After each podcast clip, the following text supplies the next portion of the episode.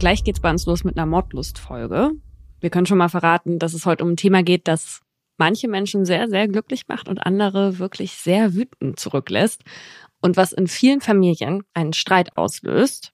Manche davon so schlimm, dass die tödlich enden. Aber jetzt geht's erstmal um unseren anderen Podcast, Justitias Wille. Und Leute, wir hatten so einen geilen Start. Dank euch waren wir auf der Eins der Top-Podcasts. Vielleicht sind wir es auch immer noch. Wir können nicht in die Zukunft gucken. Ey, vielen, vielen, vielen Dank, dass ihr uns da so unterstützt habt. Ja, und mittlerweile sind also ab heute drei Folgen online. Ihr hattet hier auf dem Feed ja nur die erste. Also, falls ihr zwei und drei noch nicht gehört habt, dazu müsst ihr auf den Justitias Wille-Kanal, also den bitte abonnieren, weil dann verpasst ihr auch keine Folgen, weil es kommen ja pro Woche zwei Folgen raus. Genau, und in der zweiten Folge, da erzählen wir den ersten Fall von Dr. Torowski. Das ist ja der Arzt, der da gerade vor Gericht steht. Und den Fall haben wir auch schon mal hier in Mordlust erzählt. Das ist einigen aufgefallen natürlich. Und in der Folge, die heute rausgekommen ist, die ihr sofort nach dieser Mordlust-Folge hören solltet, geht es um einen anderen Mediziner, der auch angeklagt war, weil er einer psychisch erkrankten Person Suizidhilfe geleistet hat. Genau, und mit dem sprechen wir auch in der Folge. Wie gesagt, wenn euch der Podcast gefällt, uns wird es wahnsinnig helfen, wenn ihr den bewertet und wenn ihr es mit euren Freundinnen teilt, dass ihr den hört. Wir sehen auch jede Story auf Instagram. Und freuen uns ganz doll darüber. Und damit herzlich willkommen zu Mordlust, einem Podcast der Partner in Crime. Wir reden hier über wahre Verbrechen und ihre Hintergründe. Mein Name ist Paulina Kraser. Und ich bin Laura Wohlers. Wir haben heute wieder ein Oberthema mitgebracht, zu dem wir zwei wahre Kriminalfälle nacherzählen, darüber diskutieren und mit Menschen mit Expertise sprechen. Hier geht's um True Crime, also auch um die Schicksale von Menschen. Bitte behaltet das immer im Hinterkopf. Das machen wir auch, selbst wenn wir mal zwischendurch ein bisschen ungehemmter miteinander sprechen. Das ist aber für uns eher so eine Art Comic Relief, aber natürlich nicht despektierlich gemeint. Laura, bevor ich mit meinem Fall loslege, möchte ich dir eine andere Geschichte erzählen, und zwar von einem Passagier, der im September 2007 aus Sicherheitsgründen unter dem falschen Namen Bubble von New York nach Florida geflogen ist. War Bubble der Vor- oder Nachname?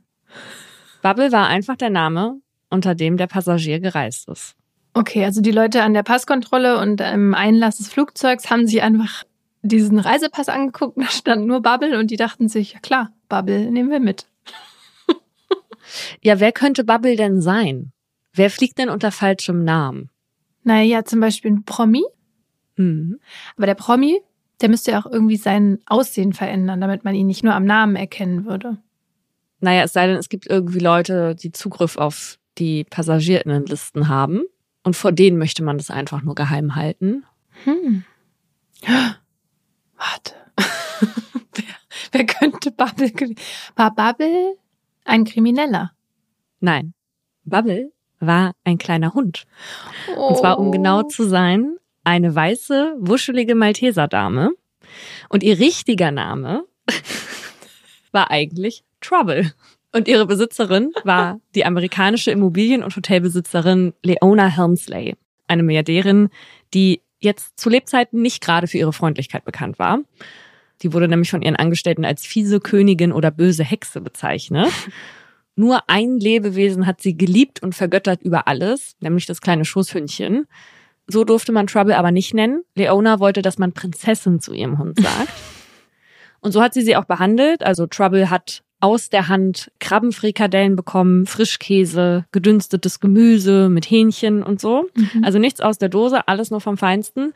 Und als die Hotelerbin dann aber 2007 mit 87 Jahren verstorben ist, hat sie natürlich auch für ihren Hund vorgesorgt. Und zwar hat sie mehrere Milliarden für den Tierschutz hinterlassen, aber eben auch 12 Millionen Dollar, etwa 11 Millionen Euro, für Trouble, Wow. sodass ihre kleine Prinzessin in dem Luxus weiterleben konnte, den sie kannte. Also dieser Hund hat 11 Millionen Euro umgerechnet geerbt, ja? So hatte sie es verfügt, genau.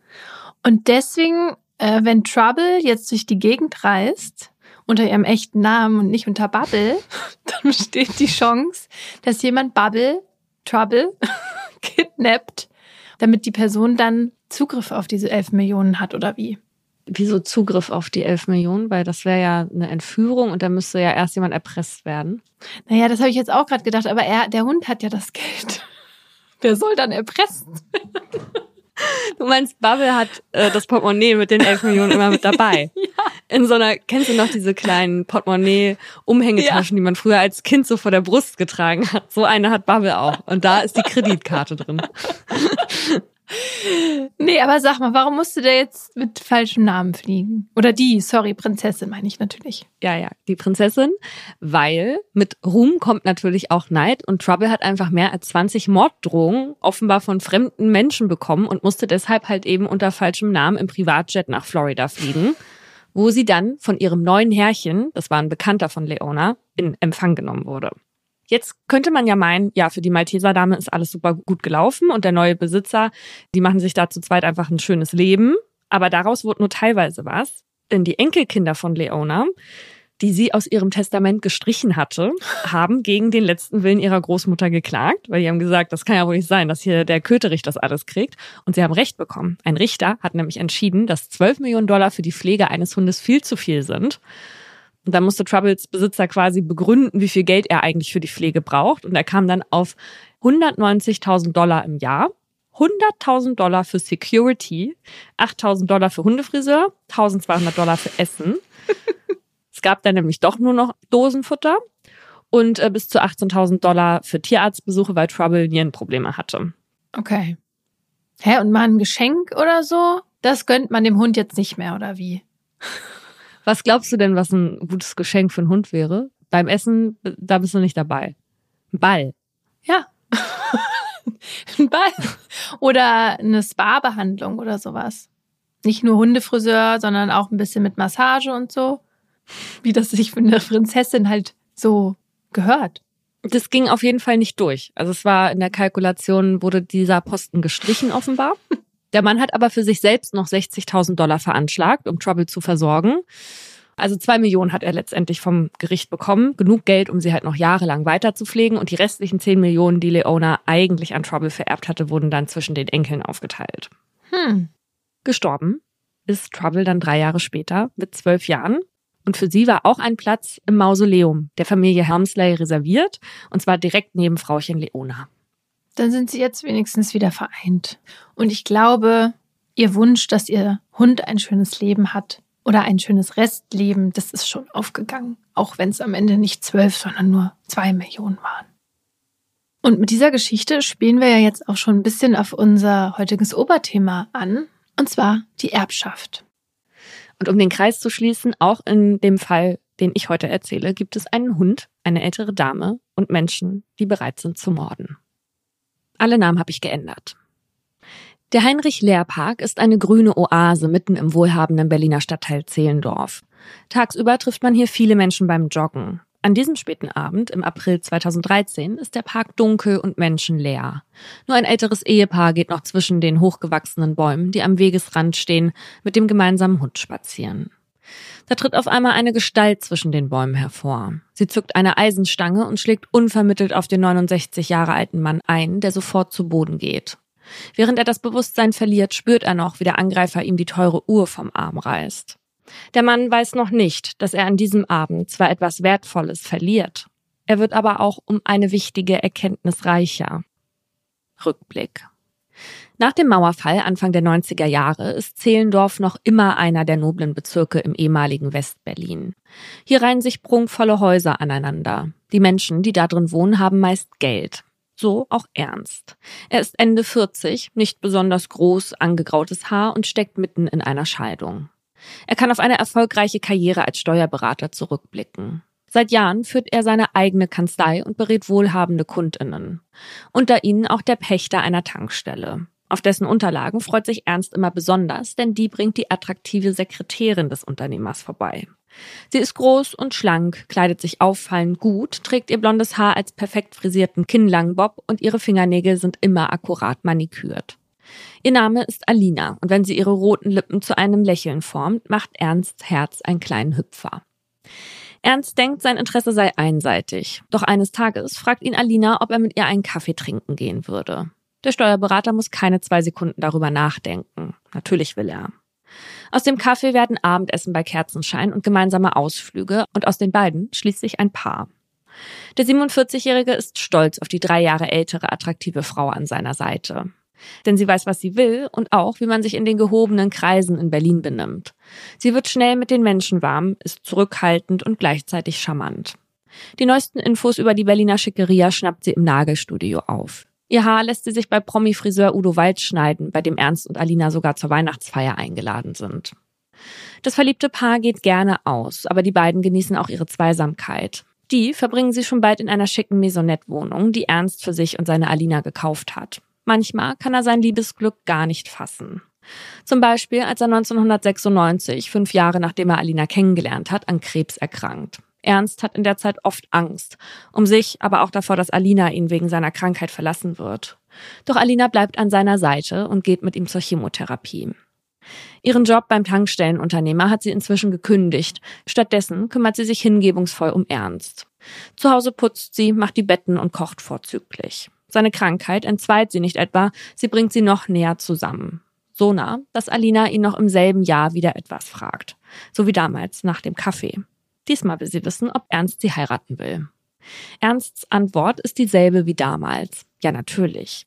Die Hochzeit folgt kurze Zeit später in Kärnten, in den österreichischen Alpen, wo Ernst ein Ferienhaus besitzt. An diesem Tag entsteht eine neue Patchwork-Familie. Die beiden bringen je einen Sohn aus erster Ehe mit. 2004, acht Jahre nach ihrer Hochzeit, ist Ernst immer noch sehr verliebt in Alina. Heute will er ihr jemanden vorstellen. Eine andere Frau, die schon seit 20 Jahren in seinem Leben ist und die er regelmäßig trifft, wenn auch eher beruflich. Seine Klientin Sieglinde. Vor kurzem hat er für die 87-Jährige ihr Testament aufgesetzt, denn die alte Dame hat von ihrem verstorbenen Ehemann ein Vermögen in Millionenhöhe geerbt. Kinder oder Familie hat sie keine, nur einen Hund und einen Kanarienvogel. Ihr ganzes Vermögen will sie nach ihrem Ableben dem Berliner Tierheim vermachen. Und Ernst, den sie liebevoll Men Klener nennt, soll sich darum kümmern. Als Dank hat sie ihm schon jetzt ihre Ferienwohnung auf Sylt vermacht. Aus der Geschäftsbeziehung ist eine Freundschaft geworden und Ernst findet, dass es an der Zeit ist, dass sich die zwei Frauen in seinem Leben einmal kennenlernen. So treffen sich Alina, Sieglinde und er zum gemeinsamen Kaffee trinken. Seine Alina ist freundlich charmant, so wie immer. Ernst merkt sofort, dass Sieglinde sie mag, obwohl die alte Frau sonst niemanden an sich heranlässt. Schon bald treffen sich die Frauen alleine. Alina hilft Sieglinde im Alltag. Sie hat ja sonst keinen, sagt Alina. Auch als die Glinde ein Jahr später in ein Seniorinnenzentrum umziehen muss, sind Ernst und Alina an ihrer Seite. Die alte Dame legt nun buchstäblich ihr Leben in die Hände von Ernst. Sie überträgt ihm eine General- und Vorsorgevollmacht. So kann Ernst alle geschäftlichen und gesundheitlichen Entscheidungen für Sieglinde treffen, für den Fall, dass sie selbst einmal nicht mehr dazu imstande ist. Es ist ein enormer Vertrauensbeweis, den er ehrfürchtig entgegennimmt. Ernst besucht Sieglinde fortan regelmäßig in ihrem luxuriösen neuen Zuhause, um nach dem Rechten zu sehen. Die einzige, die noch häufiger an der Tür der alten Dame klopft, ist Alina. Sie nimmt beinahe täglich die 30-minütige Autofahrt von Zehlendorf nach Berlin-Mitte auf sich, um Sieglinde im Alltag zu unterstützen. Sie macht Erledigungen und leistet ihr Gesellschaft. Zweieinhalb Jahre pflegt sie Sieglinde, die langsam mental abbaut, mit ebenso viel Hingabe, wie sie sich einst um Ernst gekümmert hat, als er krank war. Sieglinde, die inzwischen über 90 ist, ist dankbar für die Zuwendung. So dankbar, dass sie schließlich ihr Testament ändern möchte. Ihr Vermögen soll nun nicht mehr das Tierheim erben, sondern Alina. Als Sieglindes rechtlicher Vormund gibt Ernst sein Okay und das Testament wird notariell geändert. Alina ist nun Alleinerbin. Doch sie will offenbar nicht auf den Tod der alten Dame warten, um sich an ihrem vollen Konto zu bedienen. Wenige Monate nach der Änderung des Testaments fallen Ernst, der an der Überprüfung von Sieglindes Kontoauszug sitzt, Abbuchungen von teurer Kosmetik und Klamotten auf, die unmöglich von Sieglinde selbst stammen können. Ernst stellt seine Frau zur Rede. Ob sie mit Sieglindes Geld für sich selbst eingekauft hat, will er wissen. Alina wirkt ihn ab. Im Fall von Sieglindes Tod würde sie ja sowieso alles erben. Wo liegt also der Unterschied, wenn sie sich jetzt schon an ihrem Vermögen bedient? Das stürzt Ernst in ein Dilemma. Irgendwo hat seine Frau da einen Punkt, aber als Sieglindes Vormund ist er eigentlich dazu verpflichtet, Alina anzuzeigen. Denn das, was sie macht, ist strafbar. Auf der anderen Seite kann er doch nicht einfach seine Frau anzeigen.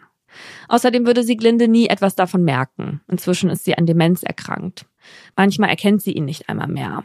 Aus seiner inneren Zerrissenheit heraus füllt Ernst schließlich eine Strafanzeige gegen Alina aus und zeigt sie ihr. Er hofft, dass sie das wachrüttelt, doch stattdessen wird sie sauer. Die Diskussion endet im Streit und schließlich legt Ernst das Dokument zu seinen Unterlagen. Unentschlossen, ob er es je abschicken wird. Ernst schickt die Anzeige nicht ab. Trotzdem entfacht das Thema in seiner Ehe mit Alina immer wieder den gleichen heftigen Streit. Ernst wirft Alina vor, Sieglinde auszunehmen und droht ihr mit der Anzeige. Aber Alina hat auch ihn in der Hand. Ernst weiß nämlich schon viel zu lange Bescheid. Wenn er den Betrug jetzt den Behörden meldet, sitzt er im selben Boot. So streiten sie, ohne je eine Lösung zu finden. Bis Ernst eines Tages nach Hause kommt und seinen Schlüssel nicht mehr ins Schloss der gemeinsamen Wohnung passt. Alina hat es ausgetauscht. Sie will eine räumliche Trennung. Ihm bleibt nichts anderes übrig, als sich eine eigene Wohnung zu nehmen, auch wenn er Alina immer noch liebt. Sie ist sein Ein und alles. Mit ihr wollte er bis ans Ende seiner Tage glücklich sein. Ihr scheint es ähnlich schwer zu fallen, sich ganz von ihm zu lösen. So bleiben sie weiter in Kontakt und machen sogar weiter Urlaub zusammen. Bei einer gemeinsamen Kreuzfahrt und einem Formel-1-Rennen in Dubai darf Ernst seine Alina wieder schick ausführen. Ernst ist zwar mittlerweile Ende 60 und Alina 70 Jahre alt, aber sie geben noch immer ein adrettes Paar ab. So wie damals, vor 20 Jahren, als sie sich kennengelernt haben. 2012, kurz nachdem Ernst und Alina aus Dubai zurück sind, erreicht sie die Nachricht von Siglindes Tod. Die alte Dame ist mit 95 Jahren gestorben. Nun wird nicht nur ihr Zimmer im noblen Seniorinnenzentrum geräumt, sondern auch ihre Konten. Gemäß Sieglindes zweitem Testament geht ihr Erbe, von dem noch 700.000 Euro übrig sind, nicht ans Tierheim, sondern an Alina. Auch wenn die ihre Gönnerin in den letzten Jahren nur noch selten besucht hat. Mit der Auszahlung des Erbes scheint aber nicht nur Sieglinde, sondern auch Ernst für Alina Geschichte zu sein. Ihr Kontakt wird weniger und einmal, als er etwas bei Alina abholen möchte, sieht er einen anderen Mann an ihrer Seite. Das war es nun endgültig, denkt Ernst. Seine Liebesgeschichte mit Alina ist ein für allemal vorbei. Einige Monate später, an einem Sonntagabend im April 2013. Ernst steht auf dem Balkon seiner Wohnung in Berlin-Zehlendorf und raucht, als ein nobles Auto vorfährt. Es ist bereits nach 22 Uhr und dunkel, deshalb kann er gut erkennen, dass im beleuchteten Innenraum des Wagens Alina hinter dem Steuer sitzt. Sie ist gekommen, um ihn zu fragen, ob sie ihn bei seiner nächtlichen Gassi-Runde mit dem Hund begleiten darf. Ernst stimmt zu. Zusammen spazieren sie in den nahegelegenen Park, der menschenleer ist. Da bemerkt Ernst einen Schatten, der zwischen den Bäumen hervortritt. Ehe er sich versehen kann, spürt er einen dumpfen Schlag, der ihn zu Boden wirft und noch, wie ihm seine Uhr abgezogen wird. Dann wird um ihn herum alles schwarz. Als Ernst am nächsten Tag im Krankenhaus zu sich kommt, schmerzt sein ganzer Körper. Er hat ein Schädeltrauma erlitten, außerdem sind mehrere seiner Rippen und ein Wadenbein gebrochen. Was ihn aber noch mehr umhaut als seine körperlichen Verletzungen, ist ein Satz, den er gestern im Park gehört hat. Ein Satz, den jemand gesagt hat, als Ernst schon verletzt und beinahe bewusstlos am Boden lag und der seitdem in seinem Kopf widerhallt. Wir müssen ihm noch die Uhr abmachen. Wir. Aber neben dem schwarzen Schatten war sonst nur Alina zu sehen. Hm. Jetzt schmerzt neben dem Körper auch noch das Herz. Denn plötzlich fällt der rosarote Schleier ab, durch den er Alina jahrelang betrachtet hat. Und darunter kommt eine Frau zum Vorschein, der es womöglich nie um Liebe ging, sondern um Geld. Und dafür hatte sie ihn jetzt sogar verletzen wollen, da ist er sich sicher. Ernst denkt an die feinen Dinnerpartys, an denen Alina an seiner Seite geglänzt hat. Oft auch deshalb, weil sie vor ihren gemeinsamen Freundinnen mit berühmten Bekannten geprahlt hat, die sie gar nicht hat. Lügen, die zwar niemandem schaden, aber auch nicht nötig gewesen wären. Ernst hatte sich deshalb gewundert, aber nie etwas gesagt. Und dann ist da noch die Sache mit seinem Ferienhaus in Österreich. Ernst hat es einmal vor Jahren Alinas Sohn über die Ferien überlassen. Als Ernst selbst kurze Zeit später nach Österreich reist, erzählt ihm ein Nachbar, dass Alinas Sohn vor ihm geprahlt habe, dass er das Anwesen einmal erben werde, wenn Ernst nicht mehr sei. Damals wird Ernst kurz mulmig. Er hat weder Alinas Sohn noch seiner Frau gegenüber jemals derartige Versprechungen gemacht. Aber er stellt sie auch nicht zur Rede, versucht die Sache schnell wieder zu vergessen. Ganz vergessen hat Ernst aber nie, nur verdrängt. Die Liebe hat ihn blind gemacht, das wird ihm jetzt klar, wo er verletzt im Krankenhaus liegt. So ist das, wenn man Red Flags ignoriert. Mhm. So kann's gehen. Er spricht mit der Polizei und äußert den Verdacht, dass seine Noch-Ehefrau Alina etwas mit dem Überfall auf ihn zu tun hat. Die Beamtinnen nehmen seine Vermutung ernst, auch weil es verdächtig ist, dass Alina beim Angriff im Park nicht verletzt wurde, obwohl sie ebenfalls eine Rolex am Arm trug. Doch als die Polizei Alina mit den Anschuldigungen konfrontiert, leugnet sie alles und auch sonst kann man ihr nichts nachweisen. Ernsts Verdacht bleibt genau das. Ein Verdacht. Und der Raubüberfall auf ihn ungeklärt. Ein Jahr und zwei Monate später. Von Alina hat Ernst lange nichts mehr gehört. Nach dem Vorfall im Park hat sie das gesamte Geld von ihrem ehelichen Gemeinschaftskonto abgehoben. In einem Telefonat vor zwei Monaten hat Alina Ernst um ein Treffen gebeten, das er abgelehnt hat. Immerhin hat das letzte Treffen für den 70-Jährigen im Krankenhaus geendet. Stattdessen widmet er sich inzwischen wieder alten Freundinnen, denen er vertrauen kann. An einem Mittwochabend im Juni 2014 ist Ernst gerade auf dem Heimweg von einem Treffen eines Kleingartenvereins.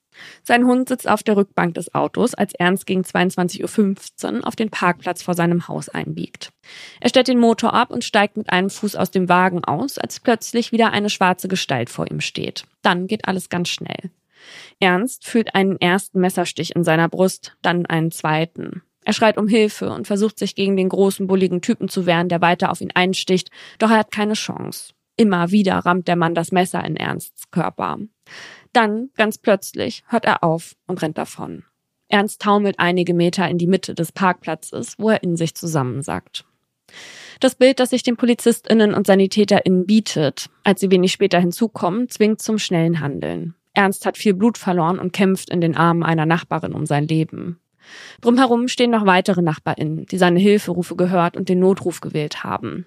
Doch Ernst Verletzungen sind so schwer, dass die Hilfe womöglich zu spät kommt. 13 Messerstiche sind in seinem Körper gelandet. Im Kopf, in der Brust und im linken Arm. Einer der Stiche hat seinen linken Brustkorb getroffen und seine Lunge verletzt. Sie droht zu kollabieren. Während die Rettungskräfte den Verletzten auf schnellstem Weg ins Krankenhaus bringen, sehen sich die PolizistInnen am Tatort um. Vielleicht hat der unbekannte Täter Spuren hinterlassen. Und tatsächlich. Ein silbernes Gliederarmband liegt auf der Windschutzscheibe von Ernsts Auto. Ein erster Anhaltspunkt, um das Verbrechen zu lösen, dessen Skrupellosigkeit noch viel weiter reicht, als Ernst es jemals hätte ahnen können. Er hat Glück im Unglück. Eine Notoperation kann sein Leben retten und ein Jahr nach dem Angriff sind die 13 Stiche verheilt. Was bleibt, sind die Albträume und die psychischen Probleme, die ihm seitdem zu schaffen machen. Genau wie die Frage, wer ihm das angetan hat.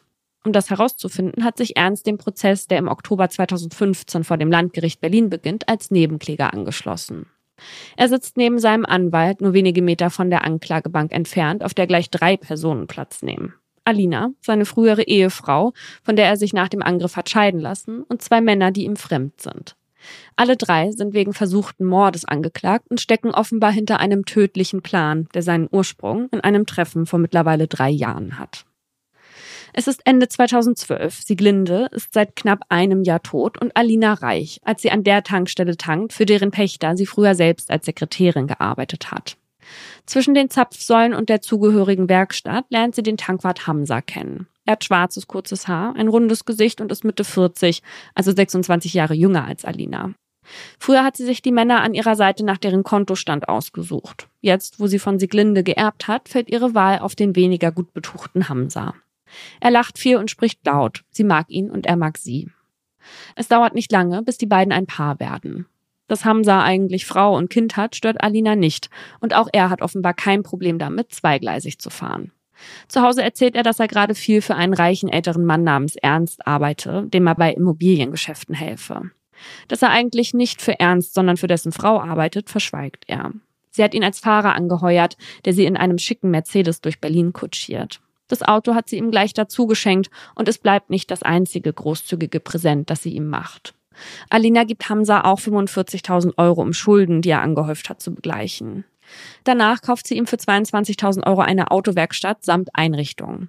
Weil die nicht läuft, schenkt sie ihm weitere 55.000 Euro. Mit dem Geld übernimmt Hamza einen Club im Berliner Nachtleben, doch auch der wirft keinen Gewinn ab. Das ist aber sowohl Hamza als auch Alina egal. Zusammen lebt es sich gut von Sieglindes Geld, sowohl in Berlin als auch auf teuren Urlauben. Alina lädt ihn zuerst nach Ägypten ein, dann nach Dubai, wo sie mit ihm das Formel-1-Rennen besucht, so wie vor zwei Jahren noch mit Ernst. Wenn sie jetzt vor Hamza von Ernst redet, dann vor allem schlecht. Ihr Mann habe sie geschlagen und beschimpft, behauptet sie. Okay, wow. Und jetzt wäre er es, der die Scheidung blockiert und sie erpresse. Er wolle ihr Sieglindes Erbe streitig machen und sie wegen Erbbetrugs anzeigen, sagt sie Hamza. Wenn er das tue, dann würde sie all ihr Geld verlieren. Soweit darf es nicht kommen, da sind sich beide einig. Am besten wäre es, wenn Ernst sterben würde. Dann wäre Alinas Geld nicht nur sicher, sondern es würde sogar noch mehr werden. Denn als seine Ehefrau würde sie von Ernst erben. Je mehr das ungleiche Paar darüber nachdenkt, desto mehr nimmt der tödliche Plan Gestalt an. Nur will sich keiner von ihnen die Hände dabei schmutzig machen. Also bringt Hamza Malik ins Spiel. Er kennt ihn aus dem Nachtleben und weiß, dass der bullige Mann, den jeder als Bär bezeichnet, Geldprobleme hat. Eines Abends schlägt er Malik vor, für Geld Alinas Mann zu töten. Für 10.000 Euro geht Malik den Deal ein und die nächste Phase des Plans wird eingeläutet. Alina und Hamza beschatten Ernst nun mehrere Wochen lang, um geeignete Situationen für den Mord auszukundschaften. Am Mittwochabend im Juni 2014, als Ernst nichts ahnt vom Gartenverein nach Hause fährt, ist der Moment gekommen. Hamza fährt Ernst unauffällig hinterher, Malik sitzt auf dem Beifahrersitz. Als Ernst aus seinem Wagen steigt, ist Malik bereit. Er stürmt auf Ernst zu, zückt sein Messer und sticht auf ihn ein. Ernst schreit und schlägt um sich, wobei er Malik das Armband vom Handgelenk reißt, das später die Polizei findet. Weil Malik vorbestraft und seine DNA deshalb schon bei den Strafverfolgungsbehörden gespeichert ist, kommt die Polizei über das Armband erst zu Malik und schließlich auch auf dessen Verbindung zu Hamza und Alina.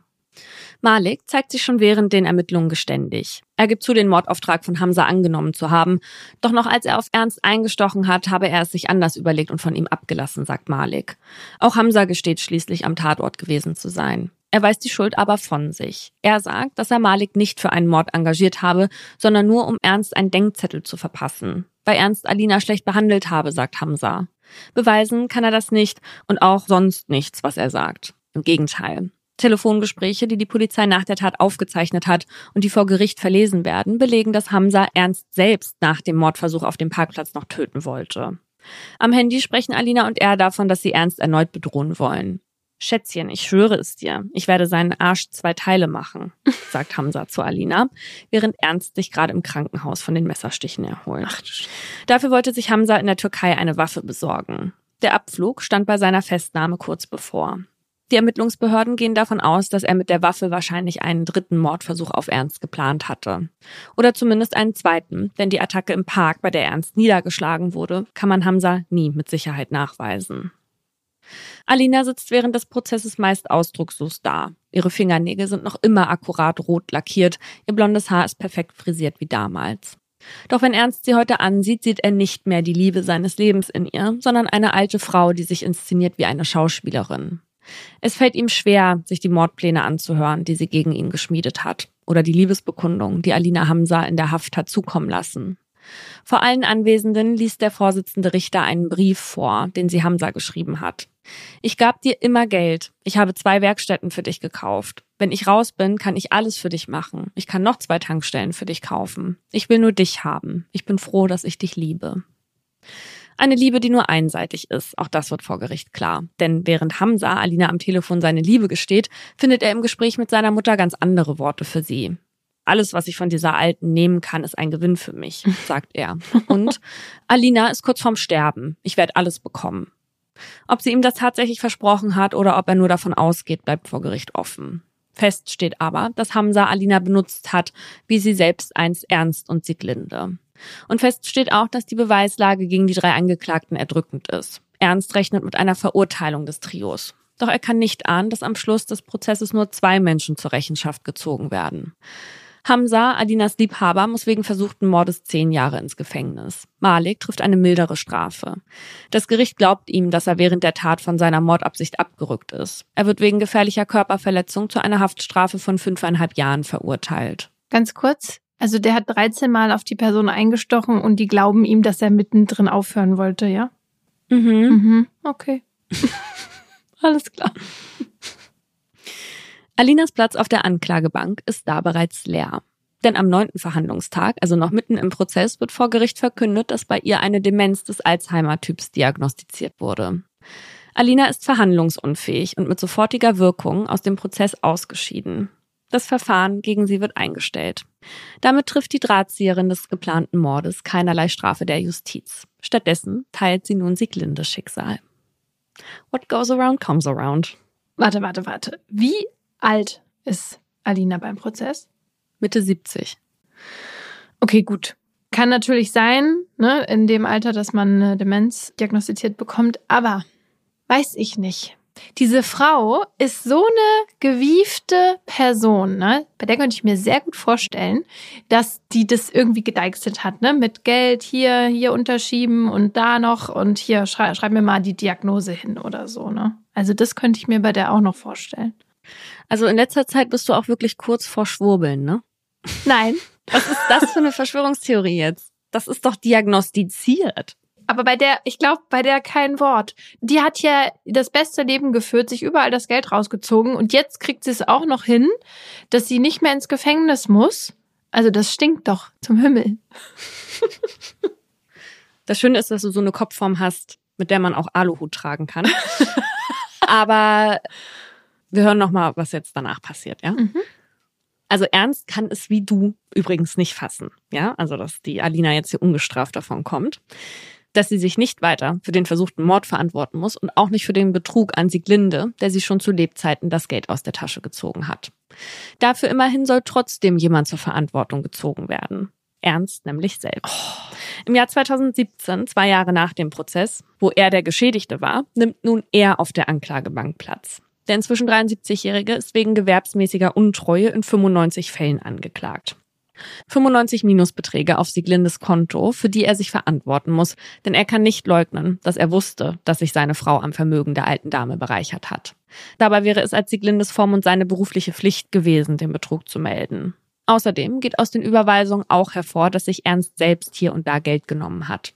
Manche Überweisungen gehen direkt auf sein Konto. Oh. Von anderen wurden Rechnungen bezahlt, die mit seiner Steuerkanzlei in Verbindung gebracht werden können. Immerhin, manche der Beträge hat Ernst zurückgezahlt. Der Gesamtschaden beläuft sich trotzdem auf rund 200.000 Euro. Geld, das sowohl in Alinas als auch in Ernsts Taschen floss. Wer sich wie viel genommen hat, lässt sich Jahre später nicht mehr rekonstruieren. Darüber hinaus liegt der Staatsanwaltschaft ein Attest von Sieglindes Arzt vor, demzufolge sie bereits im Jahr 2005 an Demenz erkrankt war.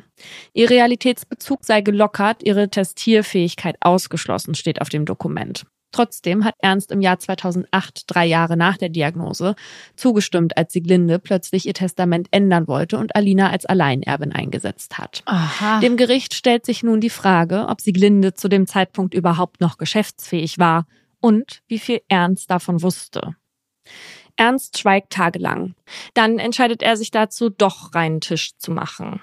Zwar sei Alina zunächst die treibende Kraft gewesen, die sich an Sieglindes Konto bedient habe, aber er habe nichts dagegen unternommen und mit der Zeit auch mitgemacht.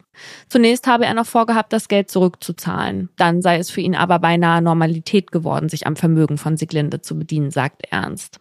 Er habe finanzielle Engpässe überbrückt, zum Beispiel Möbel für seine neue Wohnung gekauft, als Alina ihn rausgeworfen hatte. Dreimal hat er die Miete für seine Kanzlei von Siglindes Geld bezahlt und auch die Kreuzfahrt und der Urlaub in Dubai mit Alina war für das Ehepaar quasi umsonst. Seine Gewissensbisse habe er weitgehend verdrängt, sagt Ernst. Und er habe sich eingeredet, dass sie Siglinde ja nichts wegnehmen. Sie hätte ihr Vermögen ohnehin nicht mehr vollständig ausgeben können. Über Sieglindes Demenz wusste Ernst natürlich Bescheid, aber weder er noch der anwesende Notar hielten es für nötig, eine ärztliche Einschätzung über ihre Geschäftsfähigkeit einzuholen. Ernst hat das Testament einfach abgenickt. Dass Sieglinde noch wusste, was sie tat, als sie Alina zur Alleinerbin gemacht hat, halten ihre damaligen PflegerInnen aber für ausgeschlossen. Sieglinde sei 2005 schon vollständig pflegebedürftig und auch geistig erheblich eingeschränkt gewesen, berichtet eine Zeugin. Die Gültigkeit des Testaments wird deshalb in einem abgetrennten Zivilprozess erneut überprüft. Was Ernst betrifft, plädiert die Staatsanwaltschaft schließlich auf eine Bewährungsstrafe, doch das Gericht urteilt härter.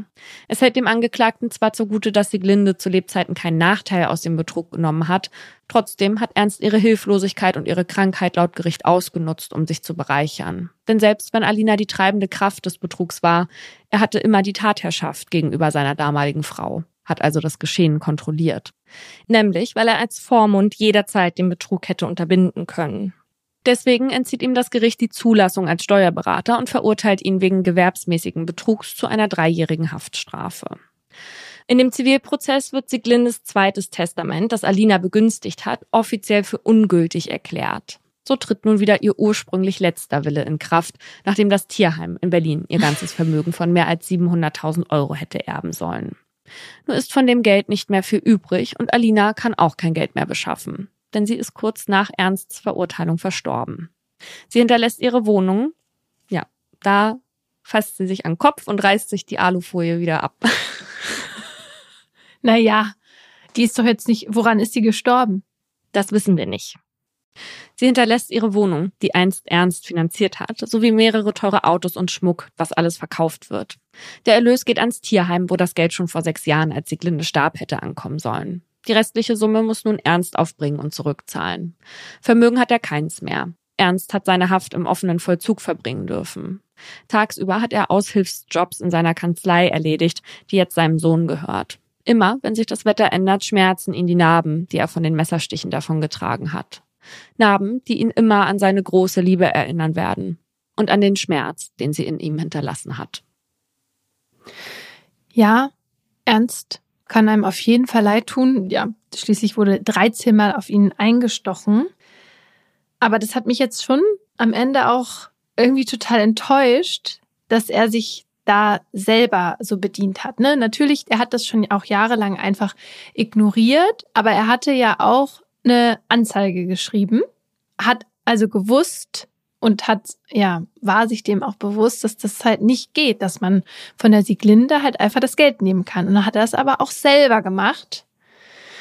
Also das hat mich jetzt am Ende ein bisschen schockiert, weil ich jetzt sagen muss, alle Menschen in diesem Fall sind mir so unsympathisch und man sieht einfach, wie dieses Geld offenbar das Schlimmste aus jedem Menschen da rausholt. Auch eben aus Ernst, der am Anfang noch wusste, was richtig und was falsch ist.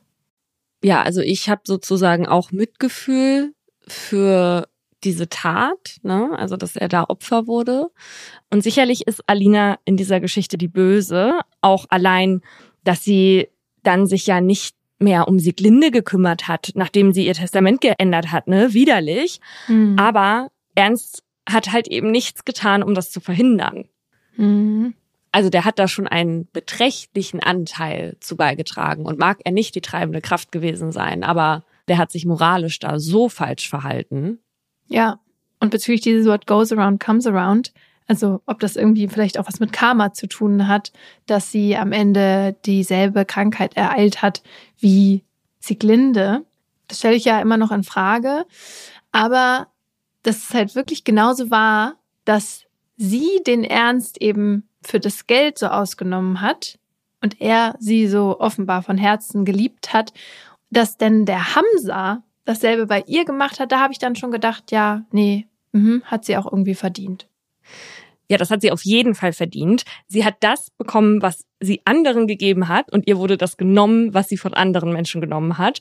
Also ja, die beiden haben sich mehr als einander verdient. So generell, also ich meine, am Ende wissen wir das nicht sicher, ne? Aber es hört sich ja schon so an, als ob da echt viel Oberflächlichkeiten im Spiel waren und als ob es viel auch um Status ging. Ja.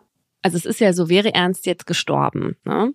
dann hätte Alina ja nicht nur das Geld von Sieglinde geerbt, was sie ja sowieso schon hatte, sondern eben auch noch das von Ernst. Zumindest war das ja der Plan, weil das war ja immer noch ihr Ehemann zu der Zeit. Und damit kommen wir zu einer Frage, die uns wirklich ständig gestellt wird. Und zwar, können Menschen, die jemanden umgebracht haben oder umbringen haben lassen, von ihren Opfern erben? Die Frage beantworte ich jetzt in meinem Aha, aber zuerst will ich einmal kurz erklären, wie Erben in Deutschland überhaupt so geregelt ist. Und das sieht folgendermaßen aus, also wenn jemand stirbt, dann hinterlässt die Person ihr Hab und Gut und das kann alles sein, Geld, Immobilien, Schulden, was auch immer. Und wie das Erbe verteilt wird, hängt dann davon ab, ob der oder die Verstorbene ein Testament hat. Falls nicht, greift die gesetzliche Erbfolge. Das bedeutet, dass das Vermögen unter den nächsten Angehörigen aufgeteilt wird. In erster Linie unter den Kindern und EhepartnerInnen wenn es keinen Ehevertrag oder ähnliches gibt. Und unter den Nachfahren, also Kindern und Enkelkindern, wenn zum Beispiel der Vater einer Familie stirbt, dann erbt seine Frau oder meinetwegen auch sein Mann oder wer auch immer 50 Prozent seines Vermögens. Die beiden Kinder teilen sich dann die andere Hälfte, also erben jeweils 25 Prozent. Hätte das Paar nur ein Kind, dann würde es die anderen 50 Prozent komplett bekommen. Und wenn ein Kind wiederum Kinder hat, aber selbst nicht mehr lebt, dann geht das Erbrecht quasi eine Ordnung weiter, und zwar an die Enkelkinder. Und falls der oder die Verstorbene ein Testament aufgesetzt hat, dann gilt immer das, was da drin steht. Und damit so ein Testament gültig ist, muss man es handschriftlich und eigenhändig verfassen und unterschreiben oder notariell beglaubigen lassen. Und man muss beim Ausstellen des Testaments geschäftsfähig gewesen sein. Man muss also wissen, was man tut. Nicht so wie im Fall von Sieglinde, die das aufgrund der Demenz ja nicht mehr wusste. Und dann gibt es eine Besonderheit im Erbrecht, den Pflichtanteil für Angehörige. Der besagt, dass den nächsten Angehörigen in jedem Fall zumindest ein kleiner Teil des Erbes zusteht. Also selbst wenn die Oma ihr ganzes Vermögen an den Nachbarn vermacht, können ihr Ehemann und auch ihre Kinder einen Pflichtteil vom Erbe einfordern. Wie hoch der ist, hängt davon ab, wie viele Pflichtteilsbeteiligte es gibt. Allgemein gilt, der Pflichtteil beträgt die Hälfte des gesetzlichen Erbes. Dazu nehmen wir jetzt mal ein Beispiel. Nehmen wir an, Laura hat jetzt nur ihren Ehemann als Angehörigen. Und Laura stirbt ganz plötzlich an Überarbeitung. Tut mir leid, dass du auf diese Weise stirbst, aber so wird sein. Dann erbt quasi nach der gesetzlichen Erbreihenfolge erstmal ihr Mann. Dann taucht aber plötzlich ein Testament auf, in dem sie alles an mich vererbt. Wie nett. Und dann steht mir ihr ganzes Vermögen zu und Lauras Mann würde leer ausgehen. Außer er sagt, halt, stopp, ich will als Ehemann den Pflichtanteil, der mir zusteht. Dann würde er halt auch was vom Erbe bekommen. Und der Anteil wäre aber viel kleiner als der, der ihm ohne Testament zugestanden hätte. Und jetzt kommen wir zu True Crime zurück, nämlich zu den vier Fällen, in denen ErbInnen komplett leer ausgehen. Die sind in Paragraph 2339 im BGB geregelt. Und dort steht, erbunwürdig ist, wer den Erblasser vorsätzlich und widerrechtlich tötet oder zu töten versucht hat. Bestes Beispiel dafür ist Alina. Eigentlich hätte ihr als Ehefrau von Ernst zumindest einen Teil seines Erbes zugestanden. Also wir wissen jetzt nicht, ob er ein Testament hatte oder nicht. Vielleicht hat er ja auch nach den ganzen Streitereien mit ihr seinen Sohn als Alleinerben eingesetzt. Aber selbst dann hätte sie als Ehefrau ihren Pflichtanteil einklagen können. Aber dadurch, dass sie versucht hatte, Ernst töten zu lassen, hat sie ihren Erbanspruch komplett verloren. Das wird im Zivilrecht gleich behandelt, wie wenn sie ihn selbst versucht hätte zu töten. Und dass dann der Erbanspruch entfällt, ist auch richtig so, sonst würden mit Sicherheit viel mehr Menschen wegen ihres Vermögens sterben müssen. Ja. Den Anspruch verliert aber auch, wer jemanden daran hindert, überhaupt ein Testament aufzusetzen. Also wer Erblasser ihn täuscht oder ihnen droht. Zum Beispiel, wenn man sagt, wenn du jetzt kein Testament schreibst, in dem ich Alleinerbin bin, dann hau ich dir eine rein oder so, ja. Oder wer Urkundenfälschung begeht, also ein Testament im Namen eines anderen verfasst. Mhm. Zurück zum Beispiel von äh, deinem Tod, Laura. Dein Mann würde also nichts erben, wenn er Laura zum Beispiel am Sterbebett den Stift wegnehmen würde, mit dem sie jetzt gerade ihr Testament schreiben will. Dann würde er sie ja aktiv daran hindern und wäre erbunwürdig. Und ich würde zum Beispiel meinen Erbanspruch verlieren, wenn ich nach Lauras Tod selbst ein Testament in ihrem Namen aufsetze, laut dem sie mir alles vererbt. Weil wenn das rauskommt, dann steht mir natürlich kein Geld zu und dann habe ich darüber hinaus auch ein Verfahren wegen Urkundenfälschung am Hals. Oder wenn Laura mir aufgetragen hat und ich ihr versprochen habe, dass ich das Geld jetzt für den Tierschutz ausgebe, ja, und ich mir davon dann aber nur Süßigkeiten kaufe. Wenn das rauskommt, weil dein Testamentsvollstrecker das nachprüft und wenn man mir nachweisen kann, dass ich auch nie vorhatte, das Geld für die Tiere zu spenden, dann bin ich auch dran. Dann werde ich für erbunwürdig erklärt und weil dann wieder die gesetzliche Erbfolge greift, muss ich deinem Mann dann das ganze Geld, was ich schon für Süßigkeiten ausgegeben habe, auszahlen.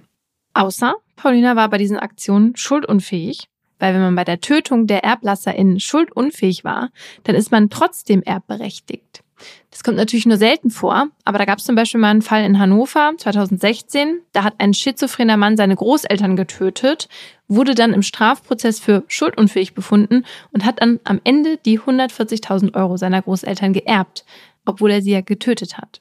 Ja, stimmt. Ein anderer Sonderfall betrifft die Sterbehilfe, also auch das Thema, was wir gerade in unserem neuen Podcast Justitias Wille behandeln. Hier geht es jetzt genauer um die aktive Sterbehilfe, also das Töten eines Menschen auf dessen Wunsch. Das ist hier in Deutschland ja eine Straftat und ist im Strafgesetzbuch als Tötung auf Verlangen beschrieben. Das Zivilrecht sieht das aber ein bisschen anders, wie uns unser Experte Hans-Robert Ilting, Fachanwalt für Erbrecht von der Kanzlei Abel und Kollegen erzählt hat. Und das liegt an einer Vorschrift, die es im Erbrecht schon seit mehr als 120 Jahren gibt und die sich mit dem Verzeihen beschäftigt. Also einmal, um das zu verstehen, stellen wir uns mal einen Fall vor, bei dem eine Enkelin ihren todkranken Großvater täuscht täuscht und ein falsches Testament in seinem Namen anfertigt, mit dem sie nicht nur einen kleinen Teil, sondern sein komplettes Vermögen erben soll.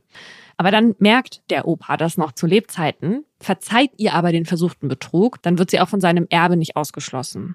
Also dann ist sie, obwohl sie eigentlich nach Paragraph 2339 erbunwürdig wäre, nicht erbunwürdig, weil er ihr verziehen hat. Und in Bezug auf die Sterbehilfe hat uns der Experte das so erklärt. Jetzt ist es so, da muss man ja bedenken, dass die Juristen durchaus clever sind. Die argumentieren wie folgt. Es gibt erbrechtlich die Möglichkeit einer sogenannten Verzeihung durch den Erblasser für irgendwelche Verfehlungen des äh, eingesetzten Erben, die dann nachträglich erteilt werden kann. Und wenn das so geht, geht es natürlich auch umgekehrt, dass der Erblasser schon zu Lebzeiten eine Einwilligung und Einverständnis erklärt. Und das hat dann zur Folge, dass erbrechtlich gesehen diese Tötung auf Verlangen tatsächlich äh, sanktionsfrei bleibt. Strafrechtlich allerdings nicht. Da bleibt es bei der Tötung auf Verlangen. Das ist dann diese Unterscheidung zwischen der strafrechtlichen Sichtweise und der erbrechtlichen. Das geht also durchaus auseinander. Und es hat auch Auswirkungen auf die Vortrags- und Beweislast. Ja, also unser Erbe muss nachweisen, dass ein Einverständnis vorlag. Wenn er das kann, bleibt er erbrechtlich also ungeschoren und es tritt keine Erbunwürdigkeit ein. Das Zivilrecht macht da also, anders als das Strafrecht, eine klare Unterscheidung zwischen einer Tötung gegen den Willen des Opfers und einer Tötung auf eigenen Wunsch hin. Und unser Experte geht davon aus, dass diese Unterscheidung in Zukunft eh Geschichte werden könnte, weil halt das Recht auf selbstbestimmtes Sterben zum Persönlichkeitsrecht gehört und vom Bundesverfassungsgericht sehr hoch gehangen wird. Und deswegen kann sich unser Experte auch vorstellen, dass die Tötung auf Verlangen irgendwann legal wird. Mehr dazu hört ihr auch in unserem neuen Podcast. Und dann wäre dieser Erbfall, also eine Person tötet eine andere und erbt dann von ihr, theoretisch nicht mehr so selten. Mein Fall zeigt, dass nicht nur Charaktereigenschaften, sondern auch Ungerechtigkeit über Generationen hinweg vererbt werden kann. Alle Namen habe ich geändert. Von der Gallienstraße im Zentrum von Hanau führen mehrere kleine Sackgassen hin zu ruhig gelegenen Reihenhäusern mit grünen Gärten. Eines von ihnen trägt die Nummer 18. Zwei Treppenstufen bereiten den Weg hinauf zur Eingangstür, in deren dunkle Holzfassade große, griffelte Glasscheiben eingesetzt sind.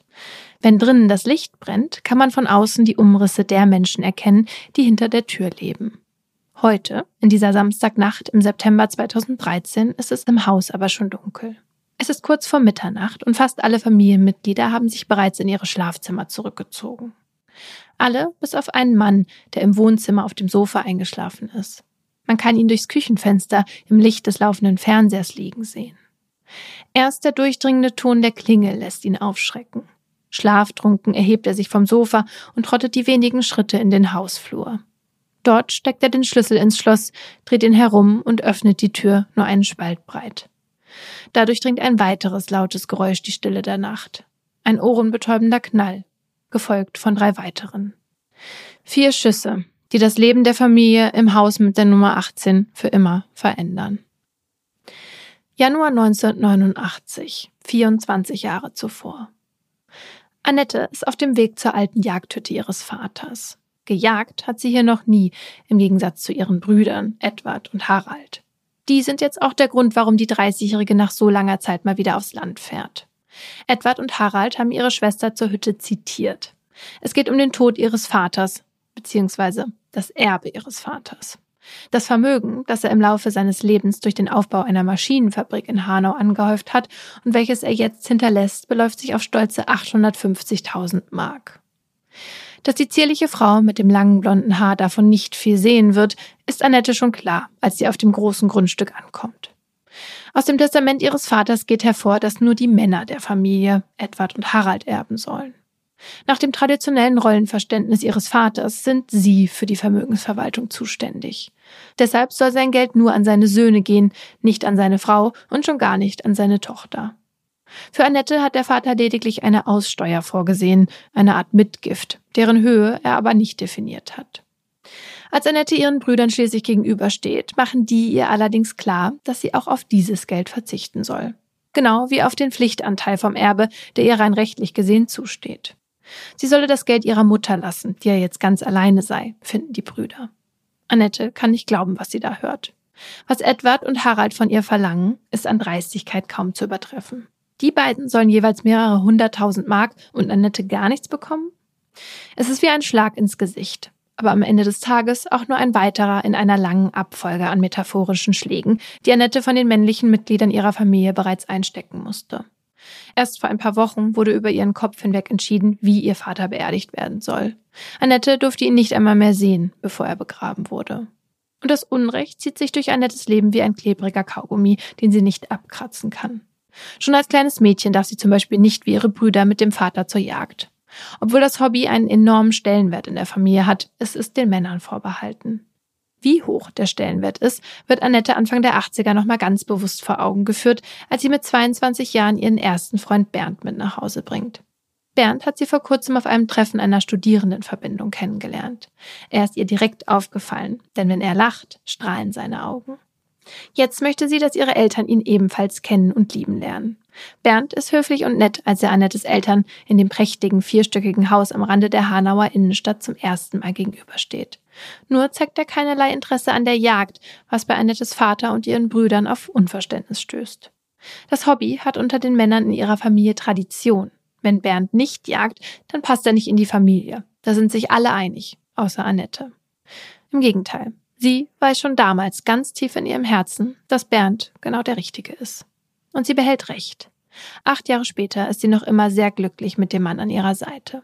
Bernd ist treu und zuverlässig. Er ist ihr Fels in der Brandung. Er ist Annettes neue Familie. Denn bis heute haben ihre Eltern und ihre Brüder Bernd nie akzeptiert. Glücklicherweise sind sie aber auch nicht mehr Teil ihres Alltags. Denn inzwischen hat ihr Vater die Firma verkauft und ist mit seiner Frau und Annettes fünf Jahre jüngerem Bruder Harald nach Österreich gezogen, wo sie ebenfalls ein Jagdrevier besitzen. Weil Annettes Elternhaus daraufhin leer stand, hat sie es sich mit Bernd in der Dreizimmerwohnung im Dachgeschoss heimelig gemacht. Für 350 Mark Miete im Monat, die sie ihrer Familie zahlen muss. Von ihren Brüdern hört sie nur noch selten, bis ihr Vater stirbt und Edward und Harald ihr klar machen, dass sie auf ihr Erbe verzichten soll. Wieder zu Hause angekommen, erzählt sie Bernd davon. Sie ist wütend und verletzt, weiß nicht wohin mit ihren Emotionen. Bernd ist für sie da, wie immer. Er nimmt sie ernst, lässt ihrem Ärger Raum und steht ihr dann mit Rat und Tat zur Seite. Gemeinsam entscheiden sie, sich wegen des Erbes rechtlich beraten zu lassen. Doch ihr Anwalt rät ihnen davon ab, weitere Schritte einzuleiten. Das Testament des Vaters sei klar und bevorstehen würde ihnen ein langer Rechtsstreit, an dessen Ende wahrscheinlich nichts außer Anwaltskosten für sie rausspringen würde. Mit dem Geld hatte Annette eh nicht gerechnet, also versucht sie die Sache zu vergessen, was ihr zwei Jahre später noch leichter fällt. Denn da kommt Ole auf die Welt, ihr kleiner Sohn. Doch die Freude der frisch gebackenen Eltern wird von Skepsis getrübt, als ein Besuch bei Annettes Familie ansteht. Annettes Mutter will nämlich wissen, wie Bernd, der da gerade Verfahrenstechnik studiert, eine Familie ernähren will. Der entgegnet, dass sie das nichts angeht. Das macht wiederum Harald wütend, Annettes jüngeren Bruder, der sich seit dem Tod seines Vaters wie das Familienoberhaupt aufspielt. Kein Wunder, er war schon immer das Lieblingskind ihrer Mutter. Und deshalb verlangt Harald von Bernd, dass er sich bei seiner Mutter entschuldigt. Doch Bernd sieht das nicht ein. Immerhin hat er alles unter Kontrolle. Während sich Annette nun zu Hause um den kleinen Ole kümmert, bricht Bernd sein Studium ab und nimmt einen Job als Fahrer bei einer Spedition an, um Geld zu verdienen. Mit diesem Schritt zeigt Bernd Annette wieder einmal, was Zusammenhalt in einer Familie wirklich bedeutet. Nämlich, dass man seine eigenen Bedürfnisse auch mal hinten anstellt. Und Bernds Fleiß auf der Arbeit zahlt sich aus. Er steigt in den nächsten Jahren bis in die Geschäftsführung des Unternehmens auf und kann so gut für seine Familie sorgen, die wächst und wächst. So ziehen beide am selben Strang und halten sich gegenseitig den Rücken frei. Während Annette sich unter der Woche um die Kinder kümmert und in ihrer Mutterrolle voll aufgeht, übernimmt Bernd das am Wochenende. Er begleitet die Kinder zu Sportveranstaltungen, schaut ihnen beim Handballspiel zu oder fährt mit ihnen Kanu. Denn Bernd ist ihr größter Fan. Er jubelt, wenn sie Tore machen und tröstet, wenn es ihnen nicht gut geht. Annette könnte stolzer kaum sein, Bernd an ihrer Seite zu haben und sich damals entgegen der Meinung ihrer Familie für ihn entschieden zu haben. Für ihre große Liebe, ihren Fels in der Brandung, den Vater ihrer Kinder. Oh, also es rührt mich wirklich, ja. Und das zeigt ja auch, dass die Familie, in die man geboren wurde, nicht immer die Familie ist, bei der man bleiben muss, um glücklich zu sein. Ne? Also ja. finde ich gut, dass sie das gemacht hat, sich von denen zu trennen, die ihr nicht gut taten. Und dann kriegt sie da so einen tollen Mann an die Seite, ja. Ja. Die Familienidylle wird erst wieder gestört, als Annettes Bruder Harald wegen eines Jobs zurück von Österreich nach Hanau zieht direkt ins Erdgeschoss des Elternhauses unter dasselbe Dach wie Annette und Bernd. Mit seinem Einzug verändert sich die ganze Stimmung im Haus. Einmal wirft Harald wutentbrannt Annettes Einkäufe in den Garten, die sie im Treppenhaus hat stehen lassen, weil sie es nicht geschafft hat, sie allein ins Obergeschoss zu tragen. Ein andern Mal liegen plötzlich die Kaninchen der Kinder tot im Gras, weil Harald seinen Jagdhund auf sie gehetzt hat. Oh mein Gott. Ab da kommunizieren die Geschwister nur noch über Briefe.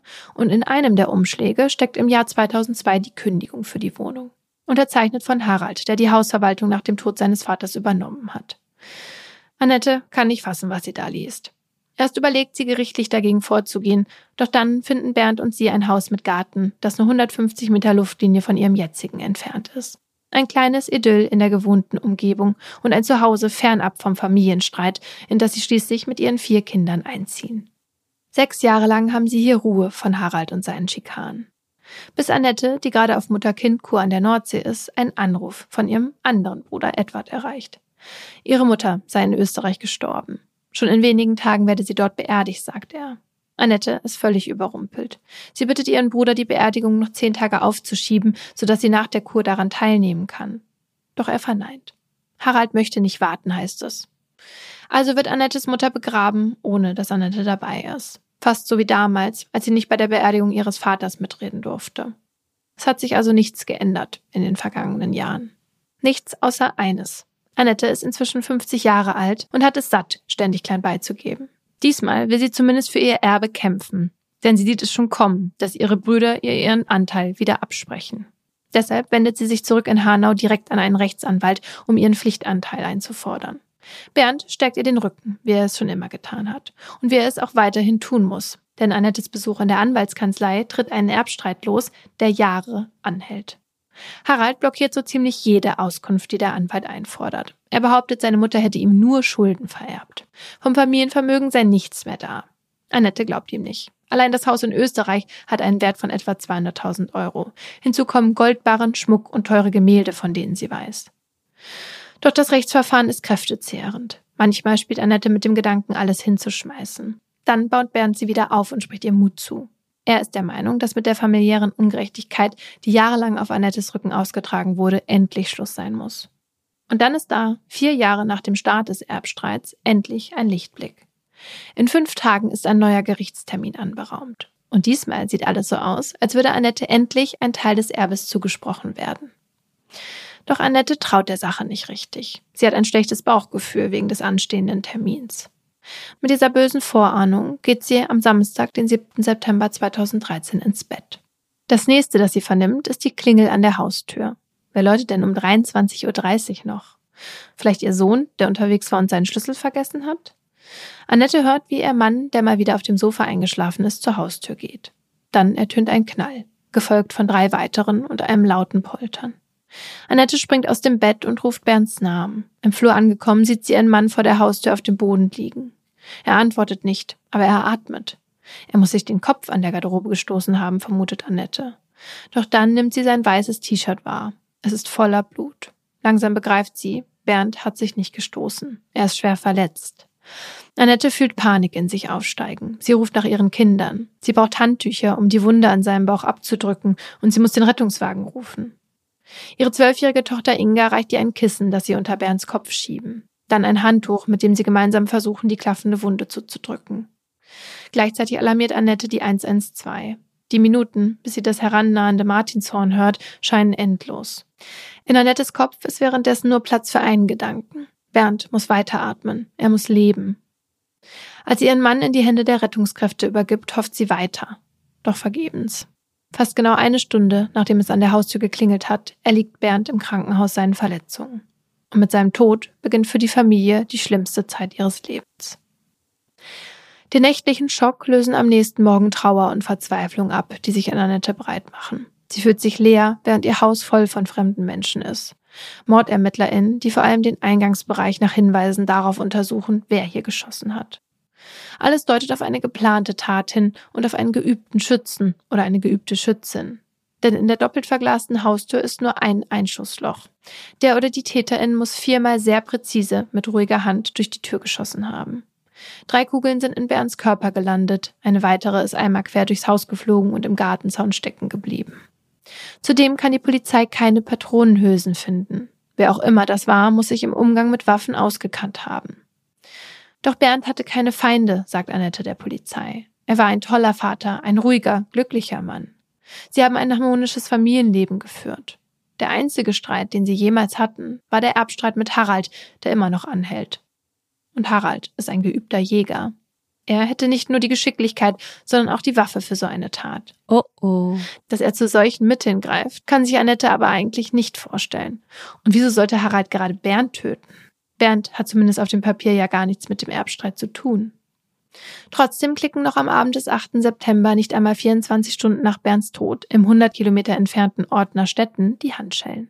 Harald, der mittlerweile wieder in Österreich wohnt, ist gerade bei seiner Lebensgefährtin Ayla in Deutschland zu Besuch. Doch auf der Polizeidienststelle leugnet der 49-Jährige etwas mit der Tat zu tun gehabt zu haben. Er habe gestern auf Aylas kleine Töchter aufgepasst, weil sie feiern war.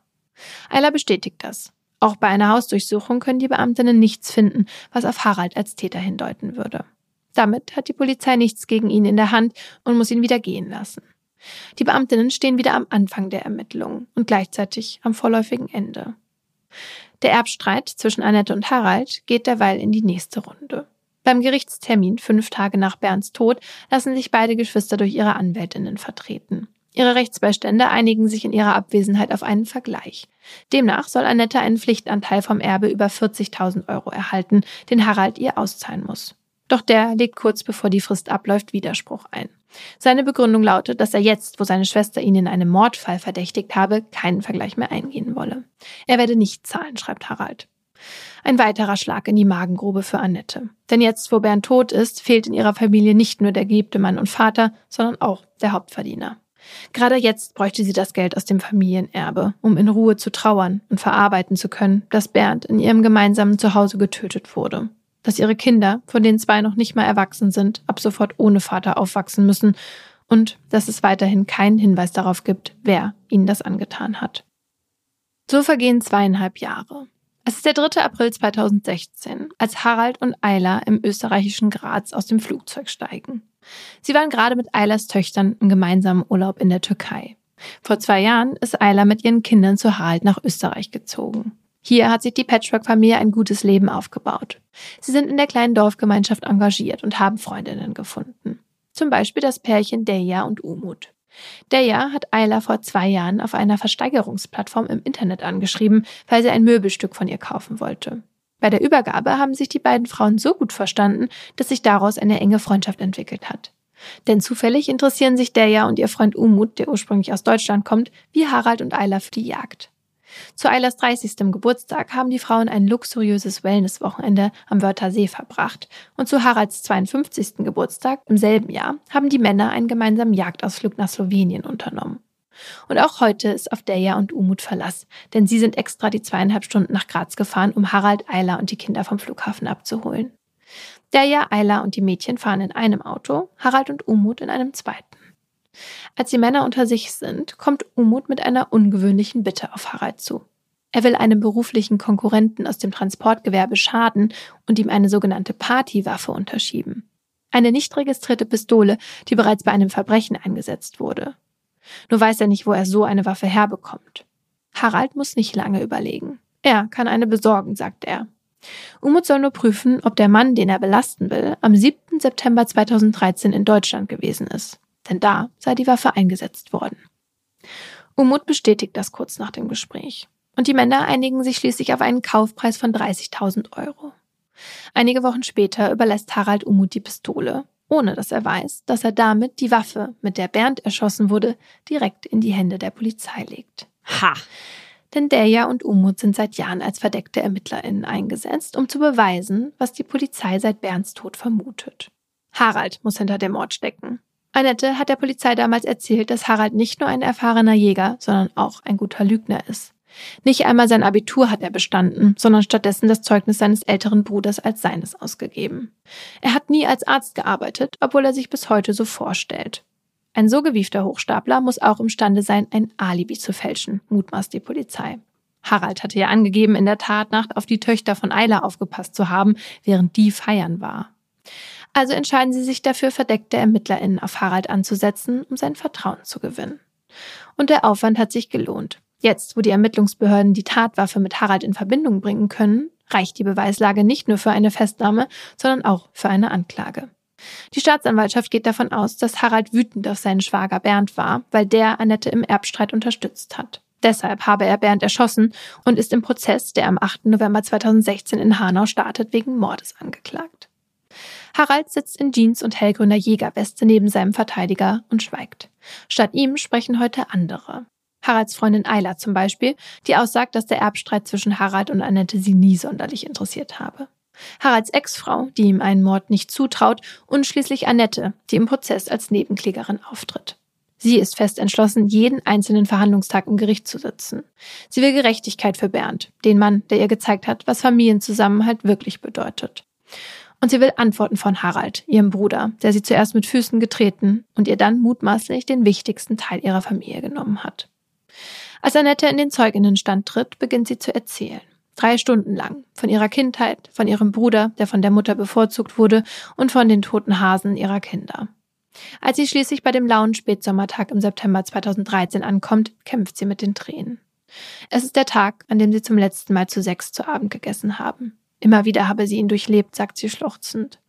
Dann berichtet sie, dass sie mit ansehen musste, wie ihrem Mann in ihren Armen das Leben aus dem Körper gewichen ist, wie sein Gesicht plötzlich ganz grau war an dem Tag, der zum schlimmsten ihres Lebens wurde. Anschließend wird ihr ältester Sohn Ole gehört, der inzwischen 24 Jahre alt ist. Er spricht von Bernd als Vorbild, der immer ein offenes Ohr und einen guten Rat für seine Kinder parat hatte. Er sei immer da gewesen und habe alles für seine Familie getan, sagt Ole. Seit sein Vater tot ist, sei es schwierig für sie alle. Nicht nur, dass sie ihn noch immer schrecklich vermissten, auch, dass das Geld seitdem immer knapp sei. Sie alle tun, was sie können, Ole unterstützt seine Mutter seitdem finanziell. Sie versuchen nach vorne zu schauen und zu kämpfen, so wie Bernd es gewollt hätte, da ist sich Ole sicher. Aber allen im Gericht wird auch klar, dass es kein leichter Kampf ist. Annette laufen während der Aussage ihres Sohnes die Tränen übers Gesicht. Jeder im Saal kann sehen, wie nah ihr der Prozess geht. Harald hingegen scheint die Verhandlung nicht sonderlich zu beeindrucken. Er sitzt meist ausdruckslos auf der Anklagebank und schweigt weiter. Dafür soll am achten Prozesstag noch einmal Ayla gehört werden. Sie sitzt bereits am Zeuginnentisch, ihr schwarzes Haar hochgesteckt, als der Vorsitzende Richter sie bittet, den Saal zu verlassen.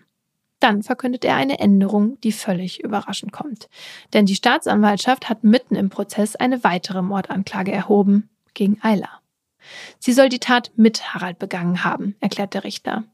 Grund für die Annahme sind Widersprüche in der Aussage, die sie zu Anfang des Prozesses gemacht hat.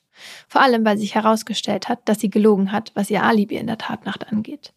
Ayla war nämlich gar nicht mit Freundinnen feiern, wie sie behauptet hatte. Ihre Handydaten, die jetzt erst drei Jahre später überprüft wurden, belegen, dass sie mit einem Bekannten bei einem Konzert war.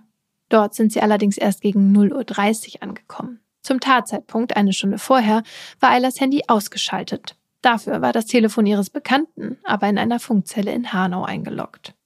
Polizei und Staatsanwaltschaft halten es für möglich, dass Ayla vor dem Konzert in Wiesbaden mit ihrem Bekannten nach Hanau gefahren ist, um Bernd zu töten. Und deshalb wird der Prozess jetzt neu aufgerollt.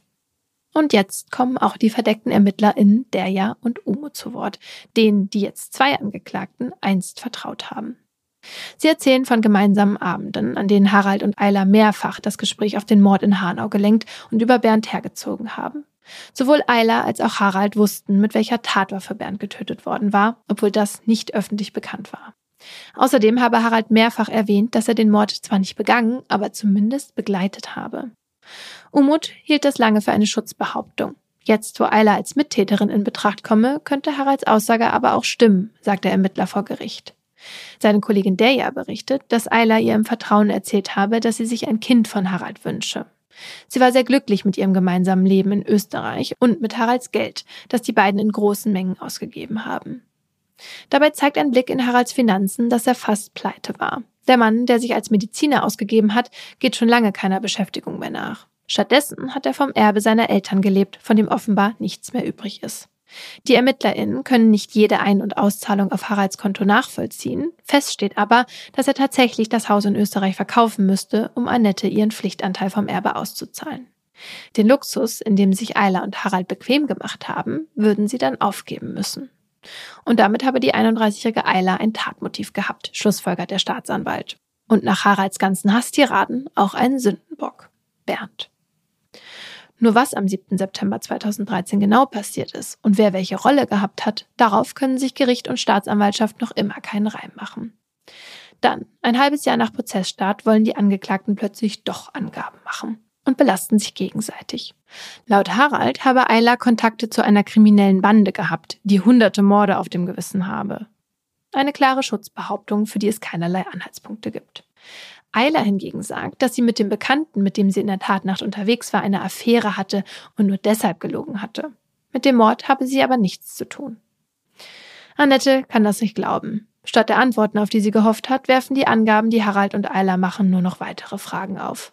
Fragen, auf die das Gericht selbst im September 2018, zwei Jahre nach Prozessstart, noch keine eindeutigen Antworten hat. So spricht der Richter bei der Urteilsverkündung nur von einem Wahrscheinlichkeitsurteil und von einem Tatablauf, für den es zwar Indizien, aber nur wenige Beweise gibt.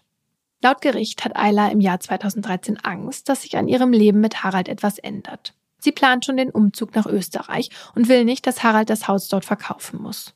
In ihrer Zeit zu zweit trinken die Angeklagten viel, konsumieren ab und zu Drogen. Immer wieder kommt Harald dann auf den Erbstreit zu sprechen und fängt an, über Bernd herzuziehen.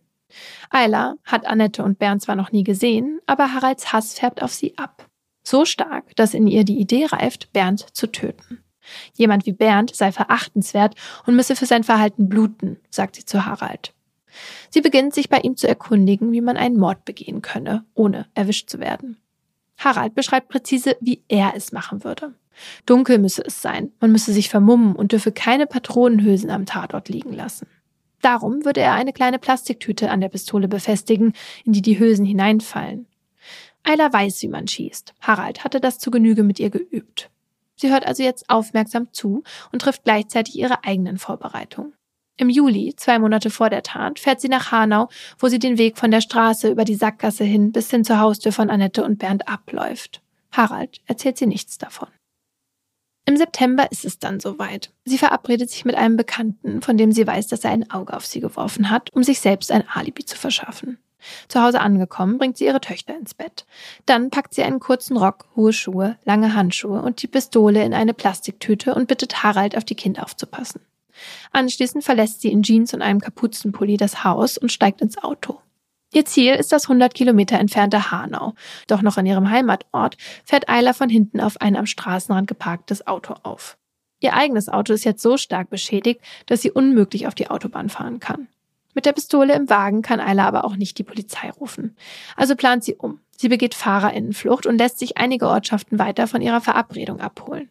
Er müsse sie nach Hanau fahren. Dort habe sie noch etwas zu erledigen, erklärt sie ihm. Der willigt ein. Dort angekommen, bittet Eiler ihren Bekannten, in einer Nebenstraße zu warten. Dann steigt sie aus, greift sich die Plastiktüte und biegt gegen 23.30 Uhr zu Fuß um die Ecke in die Gallienstraße ein. Sie zieht sich die Handschuhe und eine Kapuze über, dann befestigt sie die Tüte an der Pistole und geht zielstrebig auf das Haus von Annette und Bernd zu.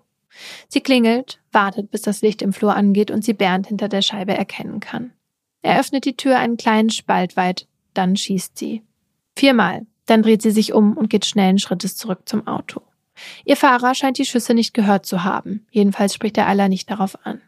Stattdessen setzen die beiden ihre Fahrt fort nach Wiesbaden auf das Konzert, wo Ayla tanzt, während Annette sich das Blut ihres getöteten Ehemanns von den Händen waschen muss. Das Gericht geht davon aus, dass Ayla allein hinter der Tat steckt, dass Harald erst mit der Nachricht von Bernds Tod eins und eins zusammengezählt hat. What the fuck? Also das hätte ich ja jetzt echt nicht gedacht. Jedenfalls kann ihm keine Mittäterschaft nachgewiesen werden. So wird Harald schließlich nur wegen Beihilfe zum Totschlag zu einer neunjährigen Haftstrafe verurteilt.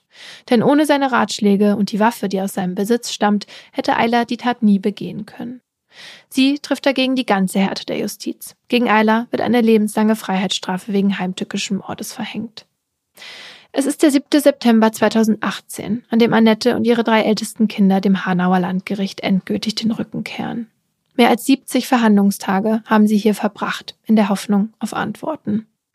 Doch die sind weitgehend ausgeblieben. Auch auf eine Entschuldigung ihres Bruders hat Annette vergeblich gewartet. Denn auch wenn er selbst nicht geschossen hat, wäre Bernd ohne Haralds verquere Sicht auf das Erbe seiner Eltern heute noch am Leben. Stattdessen jährt sich heute, an diesem 7. September, auch der Tag, an dem Bernd sterben musste. Das Wetter ist so mild wie damals, doch Annettes Welt ist eine andere. Sie leidet unter Schlafstörungen und ist im Laufe des Prozesses auf einem Auge erblindet. Mhm.